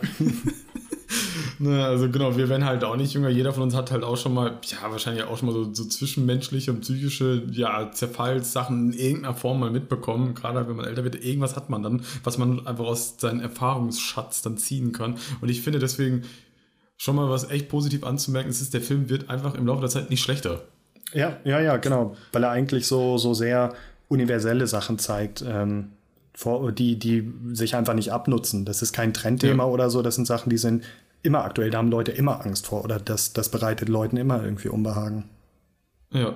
Ähm, nachdem der seine Fingernägel verliert, kommt ja auch so ein bisschen, was heißt nicht so ein bisschen, er kriegt dann halt dann so die Einsicht, okay, irgendwas stimmt doch nicht mit mir. Veronica hatte anscheinend recht gehabt. Mhm geht dann wieder hier zu seinem äh, Rechner halt hin und äh, tippt da halt ein bisschen rum und dann hat er auch die Erklärung, was los ist. Und zwar, als er die Teleportation gemacht hat, war er nicht alleine. Mhm. Ja, das war auch eine sehr schöne Szene, weil ich weiß ja, ob du dich erinnerst, aber das war dann quasi, wo er das, ähm, wo er das am Computer dann irgendwie eintippt und dann wird irgendwie angezeigt, äh, Bestandteil so und so viel Prozent äh, oder mhm. dann ja wird das ja so grafisch dargestellt irgendwie was war dieser andere DNA-Strang da drin dann wird diese Fliege rekonstruiert und man sieht nur noch so sein Gesicht und dann wird es so so schwarz dann so ein Fade Out und irgendwie die Musik schwillt an wo man denkt das ist der perfekte Moment äh, um Werbung zu machen das war so ein klassischer Moment eigentlich so die große ja. Erkenntnis äh, das Bild wird schwarz die Musik schwillt noch mal an. Ähm, ja aber wie willst du es besser machen? Aber es war, war ja, halt, äh, äh, man wusste äh, eigentlich schon, was jetzt kommt, aber es war dann doch noch ganz nett gemacht. Ja, vor allen Dingen, ähm, jetzt setzt halt auch ein Zeit, so ein kleiner Zeitsprung zumindest halt auch ein. Mhm. Ähm, aber was ich halt bei dieser ganzen Computerszene halt immer so, was ich generell immer ein bisschen lustig finde, ist, wie haben die sich das damals vorgestellt, wie so ein Computer solche Berechnungen halt irgendwie immer so darstellt. Ja. Das, das, war noch nie so. Äh, ich weiß, ja, ich weiß halt irgendwie, dass, äh, ja, ich glaube, Computer wurden halt früher immer ziemlich überschätzt. Und äh, da gab es, glaube ich, dann auch diesen Moment, wo er einfach in den Computer wirklich eine Frage eintippt. Irgendwie, ja. wenn, wenn ich nicht 100% Mensch bin oder, oder wenn, wenn nicht 100% ah, genau. Brundle, was ist dann der Rest von, von der DNA oder sowas? Und dann spuckt ja. er ja aus eine Fliege oder so, wo man so denkt, ja, ähm, ich fand allgemein jetzt die ganze Technik, äh, seine, äh, wie ist es nochmal, Tele, Tele, Dings. Also er sagt Telebox, ah, Telebox. es sind, ja. genau, es sind halt einfach halt so zwei Teleportationskapseln. Ja, die, die fand ich, die sahen gar nicht schlecht aus. Das war eigentlich alles ganz gut gemacht, auch dass das dann irgendwie so mit dem Blitz bist du weg, dann kommst du halt wieder mit dem Nebel. Ich finde, da gibt es manche Sachen aus dem Sci-Fi-Bereich, die sehen schon blöder oder alberner aus. Äh, mhm. Das fand ich ganz gut gemacht, das mit dem Computer. Ja, du hast halt unzählige Filme aus den 80ern, wo die Computer halt, du siehst es halt, es ging. Ich fand es jetzt gar nicht so schlimm oder dass es mich irgendwie rausge äh, rausgeholt hat. Nee, also raushauen tut es mich auch tatsächlich nie. Ich muss nur halt einfach irgendwie mal schmunzeln, weil ich mir irgendwie immer denke, das sieht, wird nie so dargestellt, mhm. aber äh, es, es, reißt mich halt nie raus. Ich finde es halt meistens halt irgendwie, ich weiß auch nicht, ich finde es halt irgendwie mal cool. Das ist ja auch, wie ich das zum Beispiel bei Alien halt auch immer sage, ähm, hier, man, man muss sich mal genau das ganze Wordbuilding sich halt angucken, mhm. wie die ganzen, wie, wie das halt alles so aussieht. Da stehen fette Rechner und so halt einfach alles rum, dicke Monitore und all sowas. Das wird ja heutzutage niemals mehr, würdest du so eine Welt halt so designen, aber ja. du hinterfragst fragst es nicht, weil es funktioniert. Das passt auch gar nicht. Mhm. Ja, genau, genau. Ja, dann gibt es, äh, wie du gerade schon gesagt hast, so diesen, diese kurze Schwarzblende. Wir haben so einen kleinen Zeitsprung. Ich meine, ich habe da irgendwie das so verstanden, dass da irgendwie, glaube ich, drei oder vier Wochen da, glaube ich, erstmal vergangen sind. Mhm, ja. ähm, und genau, Veronica geht ja dann ja erstmal wieder zurück zu Seth und äh, ja, sieht dann natürlich schon, dass er sich schon deutlich verändert hat. Mhm, ja, ja. Ähm, ich glaube, dass dann, ja, also man sieht, man sieht es ihm direkt an. Ich glaube, er, er ist ja auch erstmal ein bisschen versteckt. Er schämt sich, weil er mhm. genau weiß, was mit ihm passiert ist. Und das war dieses sehr eindrückliche, ähm, wo er dann eben auch eigentlich gar, also so dieses, was er vorher noch hatte, dieses sehr machohafte Auftreten, dieses aggressive hat er gar nicht mehr. Ähm, und er sie ja wirklich irgendwie anfleht, irgendwie hilf mir oder was, was können wir machen mhm. oder so. Er merkt halt echt, ähm, auch vielleicht diese Illusion, die er am Anfang hatte, das könnte was Schönes sein. Ich habe äh, irgendwie Selbstbewusstsein gewonnen, ich habe körperliche Stärke gewonnen. In den letzten drei, vier Wochen scheint er festgestellt zu haben, das ist doch alles gar nicht so super und er ist total verzweifelt. Das, das fand ich ja. sehr eindrücklich. Ja, vor allem auch hier wieder eine gute, eine gute Body-Horror-Szene und zwar, ähm, ich, ich finde, es sieht im ersten Moment schon ein bisschen albern aus, aber es ist trotzdem wieder so komplett menschlicher Zerfall, sein Ohr fällt ab. Ja, auch total unerwartet. Äh, das ging so, äh, das fand ich jetzt gar nicht so schlimm, aber es war halt, ja, es war halt so unerwartet auf einmal. Und ich kann mir halt vorstellen, also ihre, ihre Reaktion war natürlich natürlich. Also so als Zuschauer mhm. denkt man, hm, ja, okay. Aber wenn dir wirklich jemand gegenüber sitzt, äh, und man muss sich vorstellen, die hat den drei, vier Wochen nicht gesehen und auf einmal sieht der so aus und dann fällt ihm das Ohr ab. Äh, das kann man schon verstehen, dass sie da ja einigermaßen geschockt war. Ja, weil sie macht dann halt eine Reaktion, die, wo ich sagen muss, die könnte ich nicht so ganz nachvollziehen. Ähm, das ist auch wieder so eine Szene, da weiß ich, dass ähm, auch in in diversen anderen Podcasts darüber halt auch, oder was heißt anderen Podcasts, aber dass halt auch immer sehr viel rein interpretiert wird. Ähm, und zwar, sie geht dann ja zu ihm hin und umarmt ihn. Mhm. Und umarmt ihn ja genau an der Stelle, wo das Ohr abgefallen mhm. ist. Ich würde sagen, okay, ist vielleicht eine Reaktion, würde ich vielleicht nicht unbedingt da machen, aber ähm, ich weiß, dass der Film auch ganz gerne immer mal diskutiert wurde als, der hat diverse Szenen drin, die man so verstehen kann als eine Kritik an AIDS. Tatsächlich. Also, ich weiß, ist ein hartes Thema jetzt. Ja. Ähm, das ist nämlich eine von diesen, ist nämlich eine von diesen Szenen. Die andere Szene ist, ähm, die habe ich eben bewusst mal so ein bisschen übersprungen. Das, das war die, wo die, glaube ich, das erste Mal, glaube ich, im Bett landen und dann er mit dem Rücken, glaube ich, auf so einem Mikrochip irgendwie mhm. liegt und ähm, dann irgendwie so eine Wunde halt irgendwie hinten hat und dann halt dann so sagt, dann sagt sie ja so zu ihm, ähm, ja, gar kein Problem, ich küsse es dir weg. Ja, okay, hm, verstehe. Äh, passt irgendwie auch ins Bild, weil ich glaube, gerade weil sie dann in, diesem, in dieser Phase, wo er sich dann so komisch verwandelt hat nach den drei, vier Wochen und gar nicht so richtig weiß, was los ist, ich glaube, die sprechen mhm. häufiger drüber, das ist irgendwie eine Krankheit, äh, komm mir nicht ja. zu nahe, das ist vielleicht ansteckend. Der ihr, ähm, genau. äh, wie heißt das, ihr Verleger, ihr, ihr Chef sagt ja auch irgendwie, geh nicht mehr dahin, das ist ansteckend, mhm. das könnte eine Epidemie geben.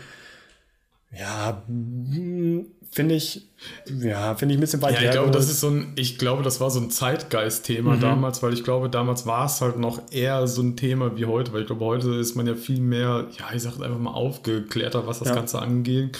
Aber ähm, ich weiß, es ist, dass ja halt so viele Punkte dem Film damals halt immer so ein bisschen ja, vorgeworfen ist halt übertrieben, aber ja, manchmal sucht man ja halt irgendwie Punkte, die man halt so in Filme rein interpretieren kann und ich weiß, dass das halt ganz gerne in dem Film halt immer gemacht wurde, dieses Thema.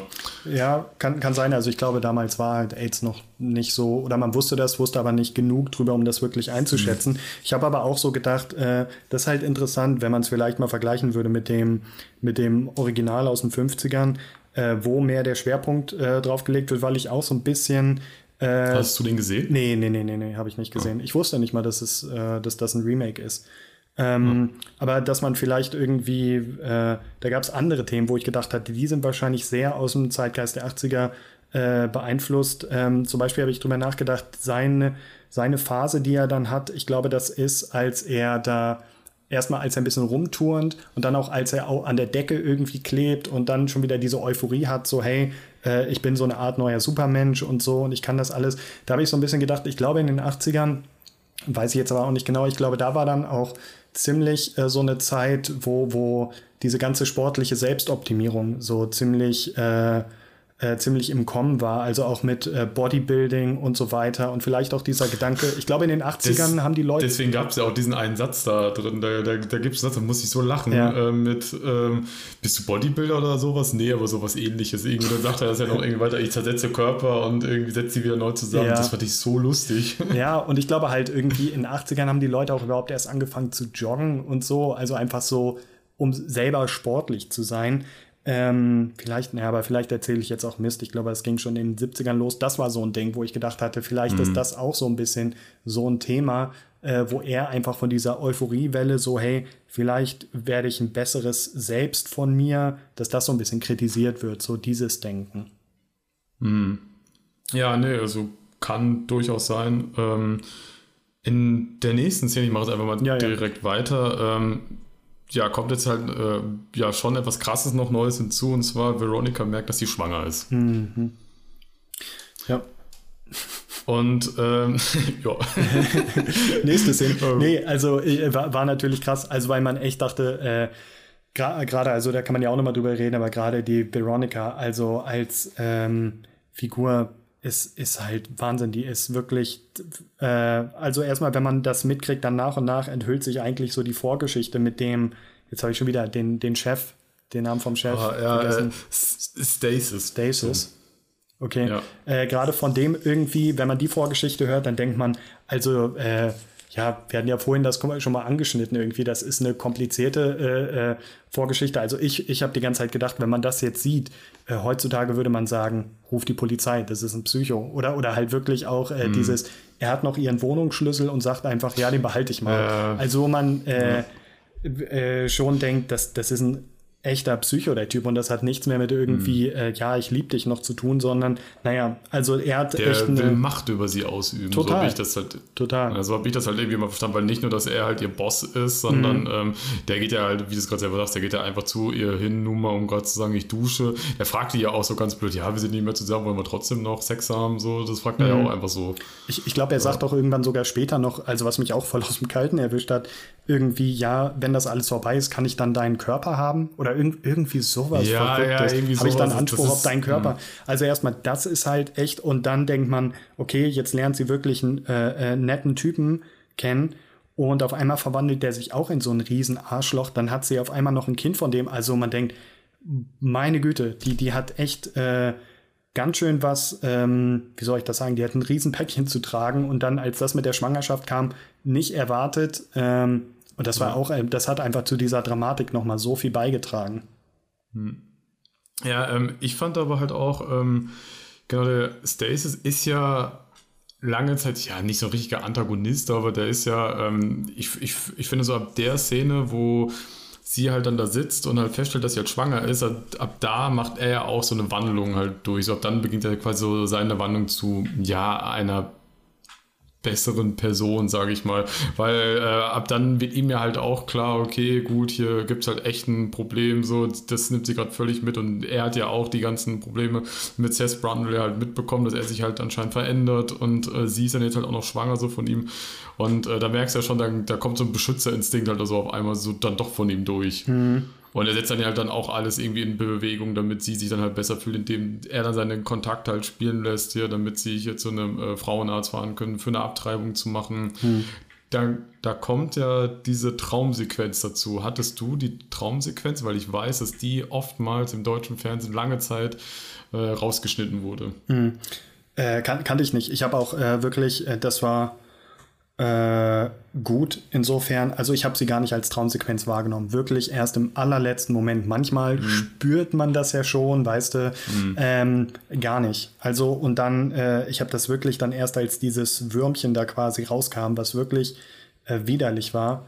Ähm, das war eine wirklich ich, ich tue mir mal schwer, auch da werden wir nachher bei dem Fazit vom Film auch äh, dazu kommen. Ich hm. tue mir schwer damit einfach zu sagen, das war eine gute Szene. Es war halt, die hat super funktioniert, die war schockierend. Ähm, das meine ich damit eigentlich. Also sie war sehr eindrücklich, weil man bis zuletzt eigentlich gar nicht gewusst hat, was passiert. Das war dann doch sehr überraschend, dass da auf einmal doch scheinbar noch irgendwas anderes in dir drin ist und dass du es dann wirklich siehst und dann war es doch nur ein Traum. Ähm, ja, das war verrückt. Äh, vielleicht jetzt so nochmal wieder so ein kleiner Fun-Fact: äh, der, der untersuchende Arzt in dieser Szene war äh, David Cronenberg selbst. Ja, das habe ich gelesen im, in, den, ah. in den Credits. Da stand der Gynäkologe, stand äh, ja. David Cronenberg, ja. Ja, ähm, genau, und dann, genau, wir stellen ja fest, das war halt dann erstmal halt eine, ähm, nur eine Traumsequenz, war lange Zeit halt im deutschen Fernsehen, wie ich gerade sagte, halt geschnitten. Mhm. Ähm, ja, und dann kommt ja, glaube ich, wieder die erste Sequenz, wo der Computer von Seth Brundle ihn gar nicht mehr erkennt. So von der Stimmenerkennung her, mhm. weil er dann halt dann ja auch seine Stimme nach und nach sich, sich dann ja halt auch so verändert. Und äh, der Rechner erkennt ihn halt nicht mehr. Mhm. Und das war dann halt dann auch, glaube ich, die Szene, wo ihm seine Szene, seine Zähne ausfallen. Äh, stimmt, genau, die fallen dann so nach und nach auch auf äh, Tastatur. Ja. ja, ja, ja. Ja, das war und dann natürlich auch, wo er dann zum äh, das war dann auch, wo er wieder ins Badezimmer geht und eigentlich, man sieht in diesem Spiegelschrank, hat er schon alles noch aufbewahrt, was ja. von ihm irgendwie abgefallen ist. Er kann die Sachen doch irgendwie nicht loslassen. Ähm, ja, das, das war eigentlich auch, es regt nochmal die Fantasie an, dass man so denkt, oh, das andere Ohr hat er auch verloren und äh, das ist schon sehr eklig, ja. Ja, ähm, dann äh, kommt ja der Punkt, wo Veronica ja zu Seth geht und ihm eigentlich sagen will, dass sie schwanger ist. Mhm. Und das finde ich halt auch, also das finde das fand ich eine krasse Szene, weil die Szene sagt ja halt einmal, wir trennen uns. Das ist ja das Erste, was die Szene ja sagt. Sie kann es ihm nicht sagen, dass sie schwanger ist. Und er sagt zu ihr, ey, du musst von mir weg, weil, also er macht eigentlich eine Gewaltandrohung halt ihr, gegen, ihr mhm. gegenüber. Mhm. Und das fand ich halt einfach auch auf vielen Punkten eine krasse Szene, weil sie natürlich mega geschockt ist. Sie ist ja mehr oder minder komplett allein gelassen. Also sie hat ja quasi ihren Ex-Freund, der ihr gerade hilft, aber ich glaube, das will sie auch nicht unbedingt. Nee, nee, nee. Also, ja, das muss ich auch nochmal sagen. Ich weiß halt gar nicht, dieser Ex-Freund, ich habe das gar nicht so wahrgenommen, dass der irgendwie eine, eine Wandlung zum Positiven irgendwie macht. Äh, vielleicht ja, ist, es, ist jetzt ein bisschen übertrieben. Ja, also ja. wenn man jetzt wenn, wenn man jetzt alles im Vorfeld jetzt nimmt, aber ich finde schon, er nimmt eine Wandlung durch. Das soll jetzt aber das soll jetzt nicht schmälern, dass ja. er trotzdem wirklich ein riesen Arschmacho ist. Ja, klar. Also vielleicht ist es ja auch irgendwie, äh, das einfach so, okay, er kümmert sich in dem Sinne darum, aber eigentlich vielleicht ja. auch nur aus diesem äh, Kontrollzwang äh, äh, rüber hinweg. Vielleicht, dass er auch dann irgendwie bei ihm ist, dann auch so diese Eifersucht, oh, die hat ein Kind von dem anderen, das lassen wir jetzt wegmachen und diesen Typen, dem besorge ich, weil sie soll mir gehören. Vielleicht mhm. ist es mhm. auch noch so dieser Besitzanspruch. Ähm, ja, äh, wo waren wir? Ach ja, genau, dass sie halt quasi dann, ja, dass es so zu diesem Streit zwischen den beiden kommt und das eigentlich so, so ein Punkt, äh, worüber man jetzt mal sprechen könnte, das war, da, da spitzt es sich ja zu eigentlich, oder das ist so etwas, was die ganze Zeit nebenbei läuft, dieser, dieser Konflikt zwischen den beiden. Und das fand ich wirklich, echt eindrücklich. Und das hat eigentlich auch sehr viel für, für Gänsehaut gesorgt, ähm, dass du ein, diese, diese beiden Figuren kennenlernst, die wirklich sympathisch sind, äh, irgendwie, die sich ineinander verlieben.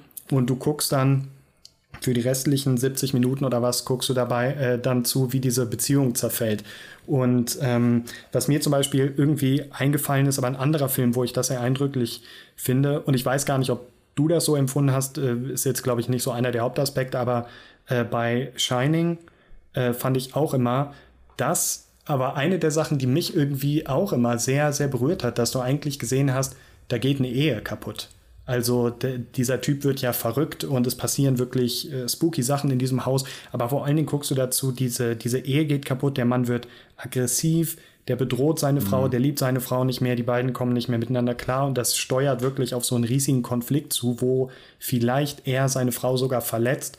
Und das war irgendwas, was ich in diesem Fall, äh, in diesem Film auch gesehen habe und auch dieses ähm, zwanghafte Verhalten von ihm, dass er sie unbedingt in diese Maschine zwängen wollte. Und das kommt mhm. ja auch, kam ja auch relativ irgendwie aus dem Kalten. Die beiden haben sich irgendwie unterhalten und der war so ein bisschen verändert, hat ihr irgendwie erzählt, oh, wie toll das alles ist und fing auf einmal an, ja komm, jetzt geh auch in die Maschine und sie wollte das nicht und dann ist er auch sofort super emotional geworden und, und laut.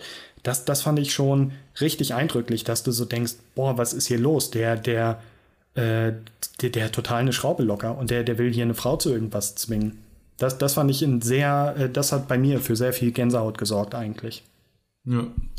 Äh, ja, kann ich tatsächlich auch so nachvollziehen. Ähm, ich habe mir das halt auch immer so gedacht, so äh, der Film stammt ja einfach aus einer Zeit, wo da hast, da hast du Machos, da wurden ja Frauen einfach teilweise noch anders behandelt und das war, so wie du es gerade sagst, halt genauso wie in der Szene, da äh, wurde, da sollte sie zu was gezwungen werden, was sie ja eigentlich gar, oder sie sollte zu Dingen gezwungen werden, die sie halt nicht wollte mhm. und ja, es ist halt auch für mich eine der emotionalsten Höhepunkte des Films gewesen. Vor allen Dingen, ich finde halt einfach den, den Satz so krass, so äh, wie er das so sagt, so, ähm, also du musst dich von mir trennen, weil ansonsten äh, tue ich, ansonsten mhm. tue ich dir weh. Ja. Das, das finde ich so krass einfach. Ja, ja, ja. Also äh, auch halt, ja, weil da, da ist dann ja auch so ein Moment von ihm, so ein Moment der Klarheit, wo er auch selber, das sind ja auch die dramatischen Momente, wie, wie ich meine, wo er dann auch einen Moment so total verängstigt ist und sich an sie wendet. Äh, der, der schwingt eigentlich immer so zwischen so totaler Euphorie und ich mache das Beste mhm. aus mir und ich bin auf dem Weg nach oben. Und dann ab und zu hat er diese Momente der Erkenntnis, wo er merkt, so ich verändere mich total und nicht zum Guten. Und äh, ja, mhm. und wenn du das halt einem anderen Menschen irgendwie sagen musst, irgendwas passiert mit mir und ich, ich äh, werde vielleicht gewalttätig, das ist schon echt äh, schockierend. Ja, ja, könnte ähm, auch ein, das könnte man wahrscheinlich halt auch eins zu eins äh, verfilmen, ohne ähm, das Thema der Teleportation. Äh, das, das ist es vielleicht, ne, dass diese Teleportation irgendein Vehikel ist. Ich meine, ja, er verwandelt sich in irgendwas und verändert seinen Charakter. Das kann genauso gut Alkohol sein, das kann irgendwie sonst irgendwas sein. Das ist schon das Interessante, dass dieses, es ist gar nicht so abwegig, was mit ihm passiert. Natürlich, alles, alles Äußerliche ist total abwegig, aber dieses Charakterliche, dass, dass eine Person eigentlich so ihren Charakter total zum Negativen ver, ähm, verändert, ja, das stimmt schon, mhm. das ist interessant. Das hätte man alles auch so anders darstellen können. Ja, ähm, genau, jetzt haben wir den Punkt, sie geht, sie geht nach diesen emotionalen Gesprächen wieder runter zu, boah, ey, dieser Name, Stasis und der Name macht mich fertig, ey. Ne, und äh, dann sagt sie ja so, dann sagt ihr jetzt so ganz, äh, ja, voller Emotion so zu ihr, äh, zu ihm, hier, wir machen jetzt die Abtreibung, wir machen die jetzt sofort. Ne? Mhm. Und äh, er setzt dann ja halt auch alles in Bewegung, dass sie das halt auch machen kann. Problem ist ja nur dann, dass äh, Seth Brundle das ja mitkriegt und dann ja halt dann auch so schnell antizipiert, dass ja sie halt das Kind von ihm trägt. Mhm, ja, ja. Und deswegen ähm, ja, dann kommt halt, was kommen muss. Sie, äh, die beiden fahren halt hier äh, ja, zum Arzt, wollten ja eigentlich dann gerade die Abtreibung dann so gesehen anfangen, ähm, aber dann kommt ja Seth Brundle ja rein, also der kommt ja quasi durch die Scheibe durchgesprungen. Ja. Das ist auch irgendwie nur. Diese, das ist vielleicht so ein bisschen so eine Szene, die ein bisschen cheesy aussieht, wenn man sieht, so, da springt einer so durch. Ja, so, durch diese, so diese Glasbausteine, diese richtig dicken ja. Dinger, ja, ja und äh, schnappt sie und ja, entführt sie halt zu sicher wieder zurück ins Labor und äh, ja, meint dann halt aus, ja, du kannst doch hier nicht unser Kind töten. Mhm.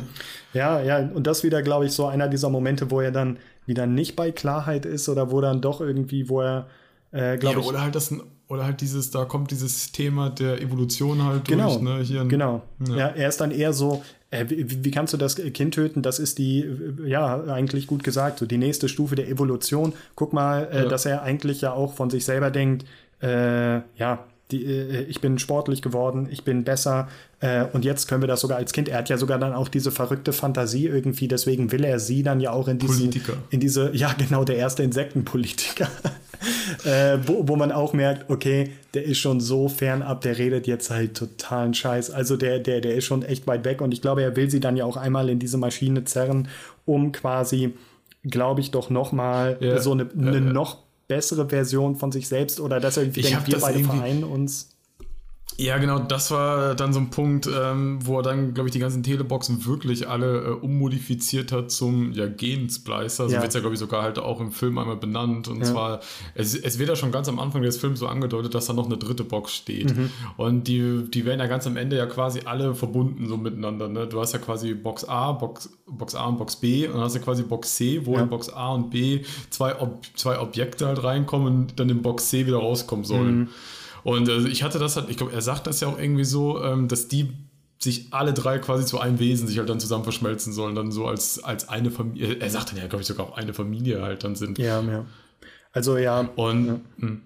Äh, nee, also das, das war auf jeden Fall auch äh, äh, schon ein gruseliger Moment, ähm, weil, weil man da halt merkt, und ich glaube, sie merkt es, wir als Zuschauer merken es, der Typ ist total irre geworden. Also der ist jetzt auch, äh, der, der ist schon auf der anderen Seite, der hat sich schon damit abgefunden, er ist ein Insekt und hält das sogar für was Gutes. Also dieser, dieser Gedanke irgendwie, dass man dachte, der merkt irgendwann, dass er, dass er krank ist und wir können das irgendwie lösen, der merkt man, man hat den komplett verloren. Was ja auch eigentlich mhm. eine schockierende Sache ist, wo man wieder sagen könnte, diese Geschichte könnte man auch mit was anderem erzählen, mit, keine Ahnung, Religion mhm. oder Verschwörungstheorien, Drogen irgendwas. Ähm, einfach so dieses, du merkst, du hast einen Menschen komplett verloren und alles, was du sagst und mhm. irgendwie, wie du versuchst, den zurückzuholen und zu überzeugen, funktioniert nicht mal.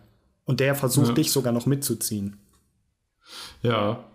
Und dann ja, sind wir eigentlich quasi schon im Finale ja eigentlich drin mhm. des Films, weil dann kommt ja Stasis wieder an und ähm, diesmal sogar halt auch bewaffnet und will er Veronica eigentlich befreien. Und dann kommt ja, ja, also wir können ja das Finale ja mal so ein bisschen mal so detaillierter durchnehmen, mhm. weil ich finde, das ist schon so eine der krassesten Sachen so im Film, gerade das letzte Bild vor allem mhm. ähm, und vor allem die ganze visuelle Darstellung, was halt jetzt passiert, weil ich glaube, das ist schon das, wofür der Film jetzt halt, ja, also der ganze Weg bis dahin, dafür ist der Film bekannt, aber das, was jetzt halt alles visuell passiert, das, ja, nämlich, ähm, ja, Seth überwältigt Stasis und, ähm, ja, ätzt ihnen erstmal die Hand weg. Ja, also auch super eklig. Ich meine, er hat ja vorher schon ein bisschen drüber gesprochen, dass er jetzt schon so weit Insekt ist, dass er irgendwie so einen ätzenden Schleim hat, dass er Nahrung quasi erst so voll kotzen muss und dann kann er die verdauen. Ähm, ja, ich habe es ein bisschen irgendwie erwartet, dass das vielleicht noch mal vorkommt oder so. Und dann ist es halt genau das. Er hält ihm die Hand fest und äh, spuckt ihm da aufs Handgelenk. Und man sieht auch wieder in einer sehr langen Einstellung, du siehst es sehr deutlich, wie ihm wirklich da die Hand wegschmelzt. Das, ja, das war schon eklig. Also. Aber auch nicht nur die Hand, sondern halt dann halt dann auch das Bein, aber ja. halt auch nicht nur das Bein an sich, sondern ich weiß nicht warum, aber das, das, das ist ja so dieses Beingelenk, der kotzt mhm. ihn ja so auf, dieses Beingelenk halt noch so drauf und das, das, das sind so diese Mini-Details, die mir dann halt dann immer so auffallen. Ja. Du siehst halt wirklich so, wie das wegätzt und der knickt das dann halt dann einfach so um, so ganz leicht. Und das, ey, wie ja. das so ekelhaft. Also ich glaube, das sind dieses, worüber wir auch schon gesprochen hatten, diese winzigen Details, die dir dann irgendwie im Gehirn doch noch signalisieren, uh, das ist jetzt keine, keine Prothese oder so. Guck mal, das ist ja. irgendwie, du siehst ja richtig den Knochen und du wirst da so ein bisschen überlistet zu glauben, das ist echt. Also, oder wie mit dem, mit ja. dem Affen hatten wir auch, dieser, dieser gehäutete Affe, dass da wirklich der Kiefer noch zuckt oder so. Und du siehst da diese ja. Fleischmasse und guckst hin und bevor du überhaupt verstanden hast, was du siehst, denkst du, ach, das ist der Kopf und, uh. und so ist das, glaube ich, auch mit dem Bein. Diese Details, die das Gehirn glauben lassen, das ist real. Das ist so detailliert, dass das ist real. Du erkennst nicht, dass das eine, eine ja. Prothese ist. Also nur halt, weil man halt weiß, dass es halt nicht real ist, ja. kann man da halt, glaube ich, einigermaßen halt dann doch so Spaß mit haben. Mhm. Aber es ist halt einfach immer noch sehr, sehr gut gemacht. Und dann kommt ja so die, ähm, ja, dann greift der Veronica halt ein, weil sonst hätte ja Seth ihn ja komplett ja umgebracht. Mhm. Ähm, er war ja quasi schon dabei, ihm im Gesicht voll zu kotzen. Ich glaube, ja. das, hätte ich, das hätte ich vielleicht nicht unbedingt sehen wollen, ja. aber ähm, wäre zumindest mal interessant gewesen, wie sie es umgesetzt hätten. Ja. Naja. Ähm, aber dann kommt der Veronica und greift dann halt dann ein und ähm, ja, dann sehen wir ja so ja, was die Transformation angeht, so den Höhepunkt des Films ja eigentlich. Genau. Also ja. Sie erstmal, sie greift den ja so bis so ins Gesicht und zieht den ja dann ja, das ist auch so abartig, so den Unterkiefer erstmal so mhm, weg. Ne? Also ja. den, den, ganzen Unterkiefer wird er erstmal rausgezogen, flatscht auf den Boden und du siehst halt dann noch so, wie die Zunge halt dann noch so leicht zuckt. Ja, ja, ja. Und er hat dann keinen Unterkiefer mehr und dann siehst du ja dann ja quasi halt auch mit jedem Schritt, wie er dann zurückgeht, weil er will sie dann ja in die Telebox ziehen. Mhm wie er dann ja quasi sich dann komplett zerfällt halt mhm. einfach so. Also wie der äh, Status des Verfalls seinen Höhepunkt halt erreicht hat und quasi in ihm nur noch die Fliege zum Vorschein kommt. Genau, das ist ja auch so das Interessante, dass vielleicht zwischendurch oder am Anfang sieht es so aus, naja, er verfällt, er wird krank, deswegen denken die vielleicht auch, ist das eine Krankheit oder so. Aber am Ende ist es ja mhm. wirklich so eher die Fliege übernimmt oder, oder die Fliegen-DNA ja. stößt sogar die menschliche DNA aus, äh, ab. Ja. Also wirklich das menschliche fällt von ihm ab und irgendwie das, was zurückbleibt, ist dann nachher wirklich nur noch die Fliege. Ähm, ja, das, das war auch sehr eklig. Also gerade, ja, gerade man sieht das und äh, es fallen wirklich so die Fleischstücke von ihm ab. Das war sehr äh, nachvollziehbar, dass das irgendwie wirklich dann so eine organische, fleischliche Masse ist, die da irgendwie zerbröckelt. Ja.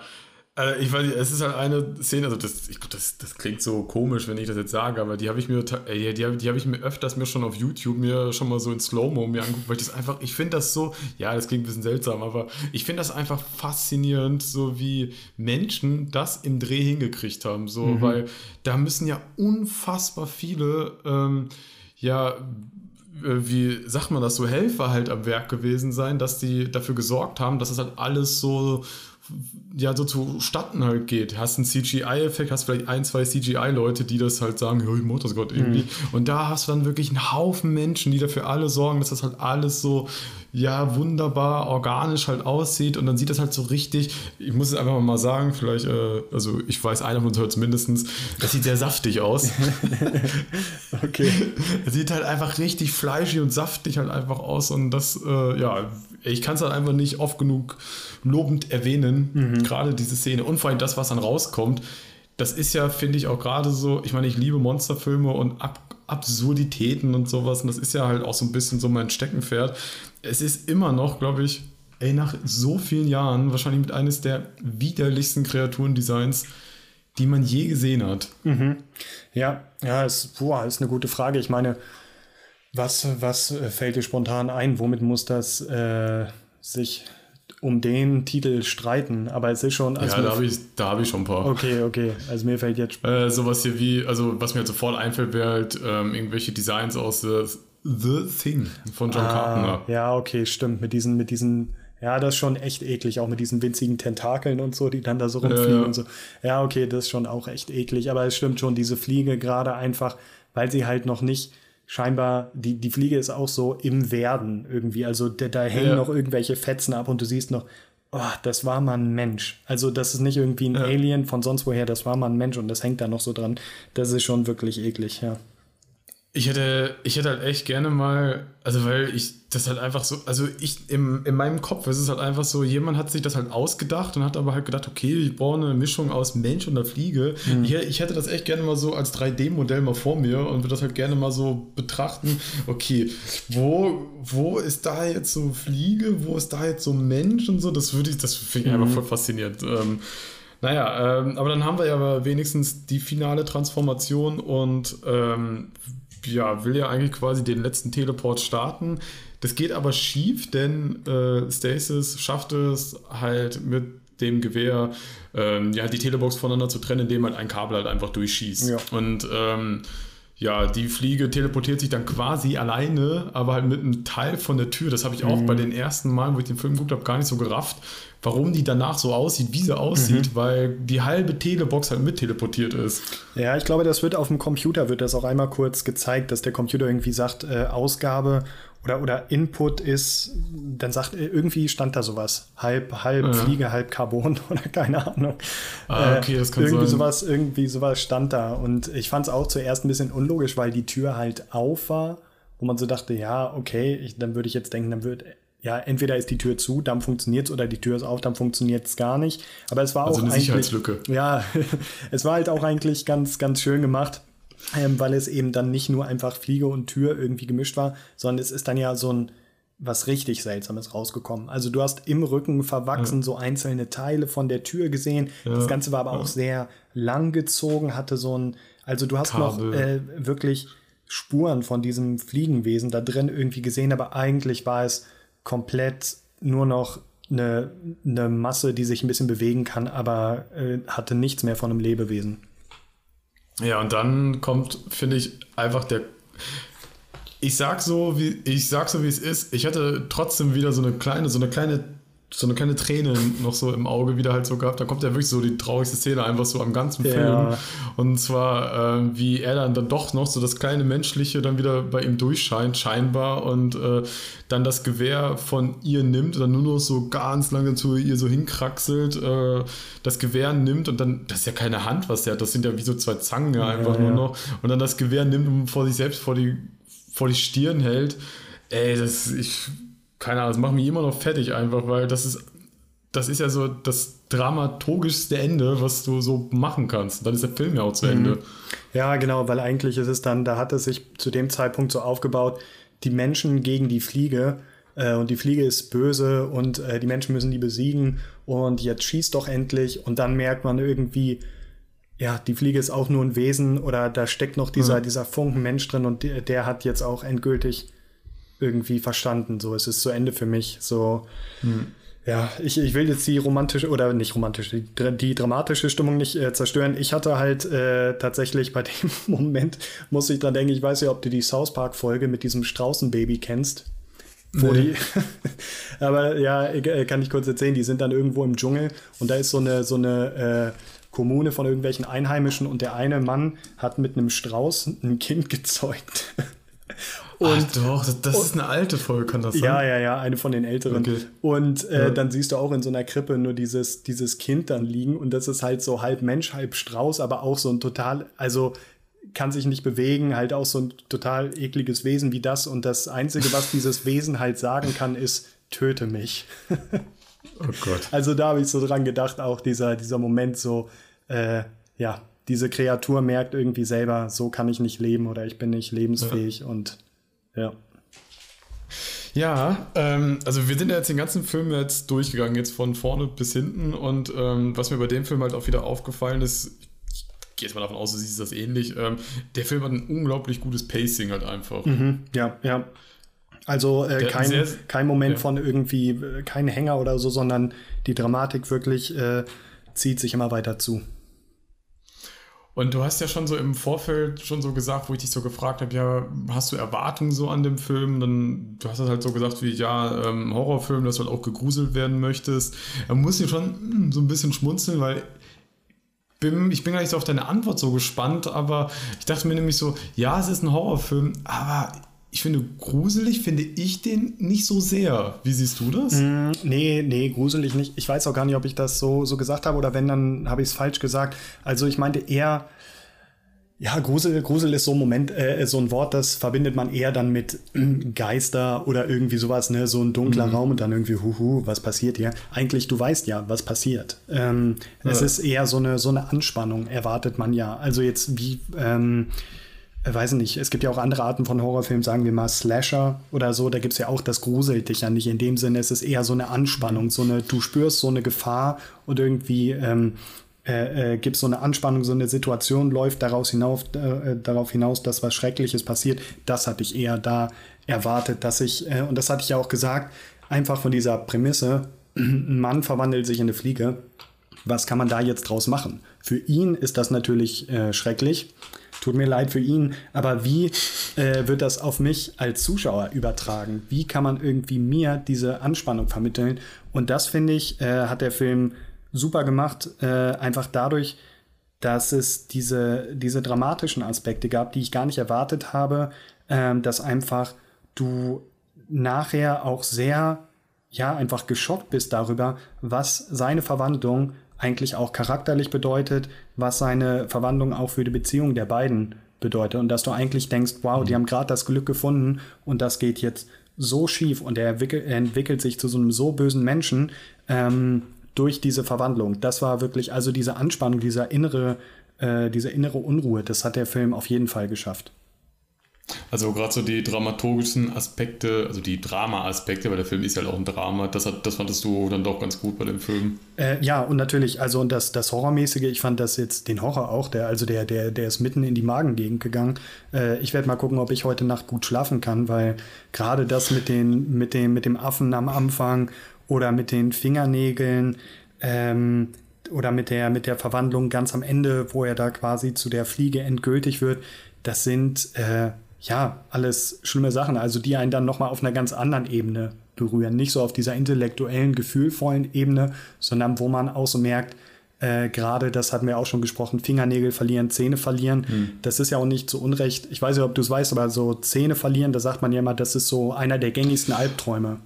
Ja, ähm, ja das, das sagt dann auch irgendwie aus, irgendwie, dass man Verlustängste, glaube ich, irgendwie sowas hat. Das ja, habe ich irgendwo, glaube ich, schon mal sowas gehört. Genau, es gibt ja so ein paar so, so klassische Traumthemen oder Albtraumthemen. Äh, äh, mhm. Irgendwie, du läufst weg, aber kommst nicht vom Fleck oder du fällst irgendwo ja. runter oder du verlierst Zähne. Das hatte ich tatsächlich, habe ich noch nie geträumt, aber ich weiß, dass man immer so sagt, das ist eins der typischen Sachen, was viele Leute haben. Also und ich glaube deswegen, äh, diese, diese Momente halt, dieses Fingernägel, Zähne, überhaupt dieses, man, man verliert irgendwie die Kontrolle über seinen Körper, das sind halt so Urängste, da musst du nicht drüber nachdenken, das siehst du und hast sofort so ein schlimmes Gefühl irgendwie.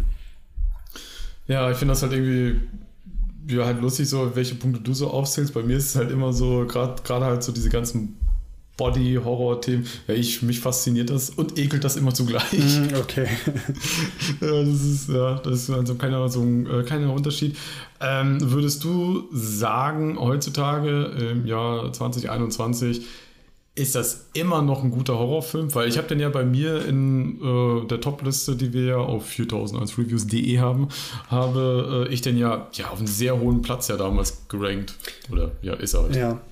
Ähm ja, auf jeden Fall. Also die, das Ding ist halt, finde ich auf jeden Fall. Also ich finde, ich, ich habe auch gar nicht so eine Aversion gegen alte Filme oder ich gucke generell gerne alte Filme. Ich meine, was, ähm, um das vielleicht mal ins Rollen zu bringen, was würdest du sagen, ist ein schlechter Film oder ein älterer Horrorfilm, den du sagen würdest, der, der fetzt einfach nicht mehr, den kann man nicht mehr gucken? Boah, äh, da habe ich tatsächlich einen. Ähm ich nenne ihn jetzt, aber vielleicht mache ich mir damit jetzt Feinde. und zwar, ähm, ich habe, ich habe ja die John Carpenter Box hier. John Carpenter ist für mich einer der besten filmschaffenden Menschen, die es gibt. Einer seiner Filme ist halt auch, ja, vermutlich mein absoluter Lieblingshorrorfilm, aber er hat aber halt auch einen gemacht, der für viele mit einer der besten Horrorfilme zählt.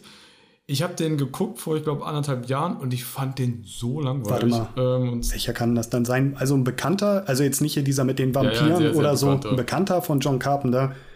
Ja. Äh, warte mal, was, was gibt's denn noch für bekannte Horrorfilme von John Carpenter? Also sag's einfach. Halloween 1. Ach so, ja, okay, klar, stimmt, Halloween 1. Ja, echt Halloween? Oh, ich mag Halloween 1. Ja, okay. Ich finde den einfach sau langweilig, weil ich finde, da passiert einfach nichts. Aber das finde ich ist gerade, gut, wir machen jetzt keinen äh, Podcast über Halloween 1, aber das finde ich bei Halloween 1 geil. Also, weil eigentlich, da, es sind so viele Klischees da drin und ich weiß halt zum Beispiel noch, mhm. du, äh, jetzt will ich nicht über Halloween 1 äh, reden, aber du äh, irgendwie diese, diese Kinder Babysitterin, die geht durchs Haus, sie geht durch einen dunklen Gang, geht in der Garage, setzt sich ins Auto mhm. Und du denkst die ganze Zeit, da ist er, da ist er, jetzt passiert's. Ah, auf dem Rücksitz. Nee, doch nicht. Dann hinter ja, der das kann aber, Und ich, ich hatte die ganze Zeit so eine Anspannung in dem Film. Das kann aber auch sein, dass das vielleicht bei mir deswegen war. Ich bin zum Beispiel auch gar kein Fan dieser ganzen Para Paranormal Activity Filme. Hm. Und ich finde, da ist auch so ein ähnliches Kon so ein ähnliches Konzept. Du hast halt immer wie so Art Suchbilder und erwartest halt immer jeden Moment, dass irgendwas passiert. Hm. Und ähm, im Endeffekt, ich bin nur genervt davon, weil ich weiß ja eh, dass irgendwann was passieren wird. Es ist halt nur die Frage, kommt es auf fünf Minuten, nach zehn, nach einer halben Stunde, so wann, wann kommt der Knall so, ne? okay. ne? Und, ähm, und ich bin ja immer so ganz großer Feind gegen Jumpscares und mhm. oder halt so gegen, da steht er auf einmal da und es ist ein völlig unrealistisches Szenario, wo ich mir denke, wie kann er da jetzt hingekommen sein? Das, das geht gar nicht, ne? Ja. Und ähm, ja, ich weiß nicht, also ich, ich war, ich will jetzt nichts Negatives jetzt über Halloween sagen, weil ich weiß, die Filme haben ja eine große Fanbase und ähm, ich habe auch nicht jeden gesehen. Ich fand die neueren, fand ich irgendwie immer ganz okay, aber als ich mir den ersten Mal angeguckt habe, boah, den fand ich so langweilig. Ja. Es kann aber auch wirklich sein, dass man einfach sagen muss, hey, hätte ich den auch vor 30 Jahren mal geguckt, so, okay, wäre ich ein bisschen sehr jung gewesen, ähm, dann ähm, hätte ich den wahrscheinlich auch vielleicht sogar besser gefunden. Okay, aber nee, dann ist das ein ganz guter Anhaltspunkt, würde ich sagen, weil also da kann ich, also ich kann es verstehen, dass du halt sagst, okay, der ist nicht mehr so, weil ich glaube, ja, ist ja kein Geheimnis, irgendwie Sehgewohnheiten haben sich geändert mhm. und ja. ähm, der Film ist halt in einem Subgenre irgendwie Slasher oder oder ja, Teenie-Mörder-Film oder so. Und da muss man dann einfach sagen, da ist so viel danach gekommen und du hast jetzt so viele Filme, mit denen du, mit denen du es vergleichst und da hat man dann eigene Vorlieben. Bei, aber deswegen würde ich dann sagen, die Fliege kann man heute immer noch äh, bedenkenlos weiterempfehlen, weil es jetzt einfach nicht, fallen mir spontan jetzt keine zehn Nachahmer ein, wo man sagen würde, ja, mit denen muss sich der Film messen und die haben es besser gemacht. Also der Film ist an sich wirklich super gut, äh, finde ich wirkt auch noch heute. Die, die, die Sachen, die dich schocken, sind wirklich zeitlos und es ist nicht abgedroschen. Es sind nicht äh, ultra viele Nachahmer in dem Stil gekommen, oder? Oder hast du da ja, mehr gesehen? Ähm, ich bestimmt, äh, ich wollte da, ich war erst am überlegen, ob ich da einen Mantel des Schweigens drüber lege. Und zwar, es gibt ja von die Fliege, es gibt ja einen Nachfolger. Ach so, echt?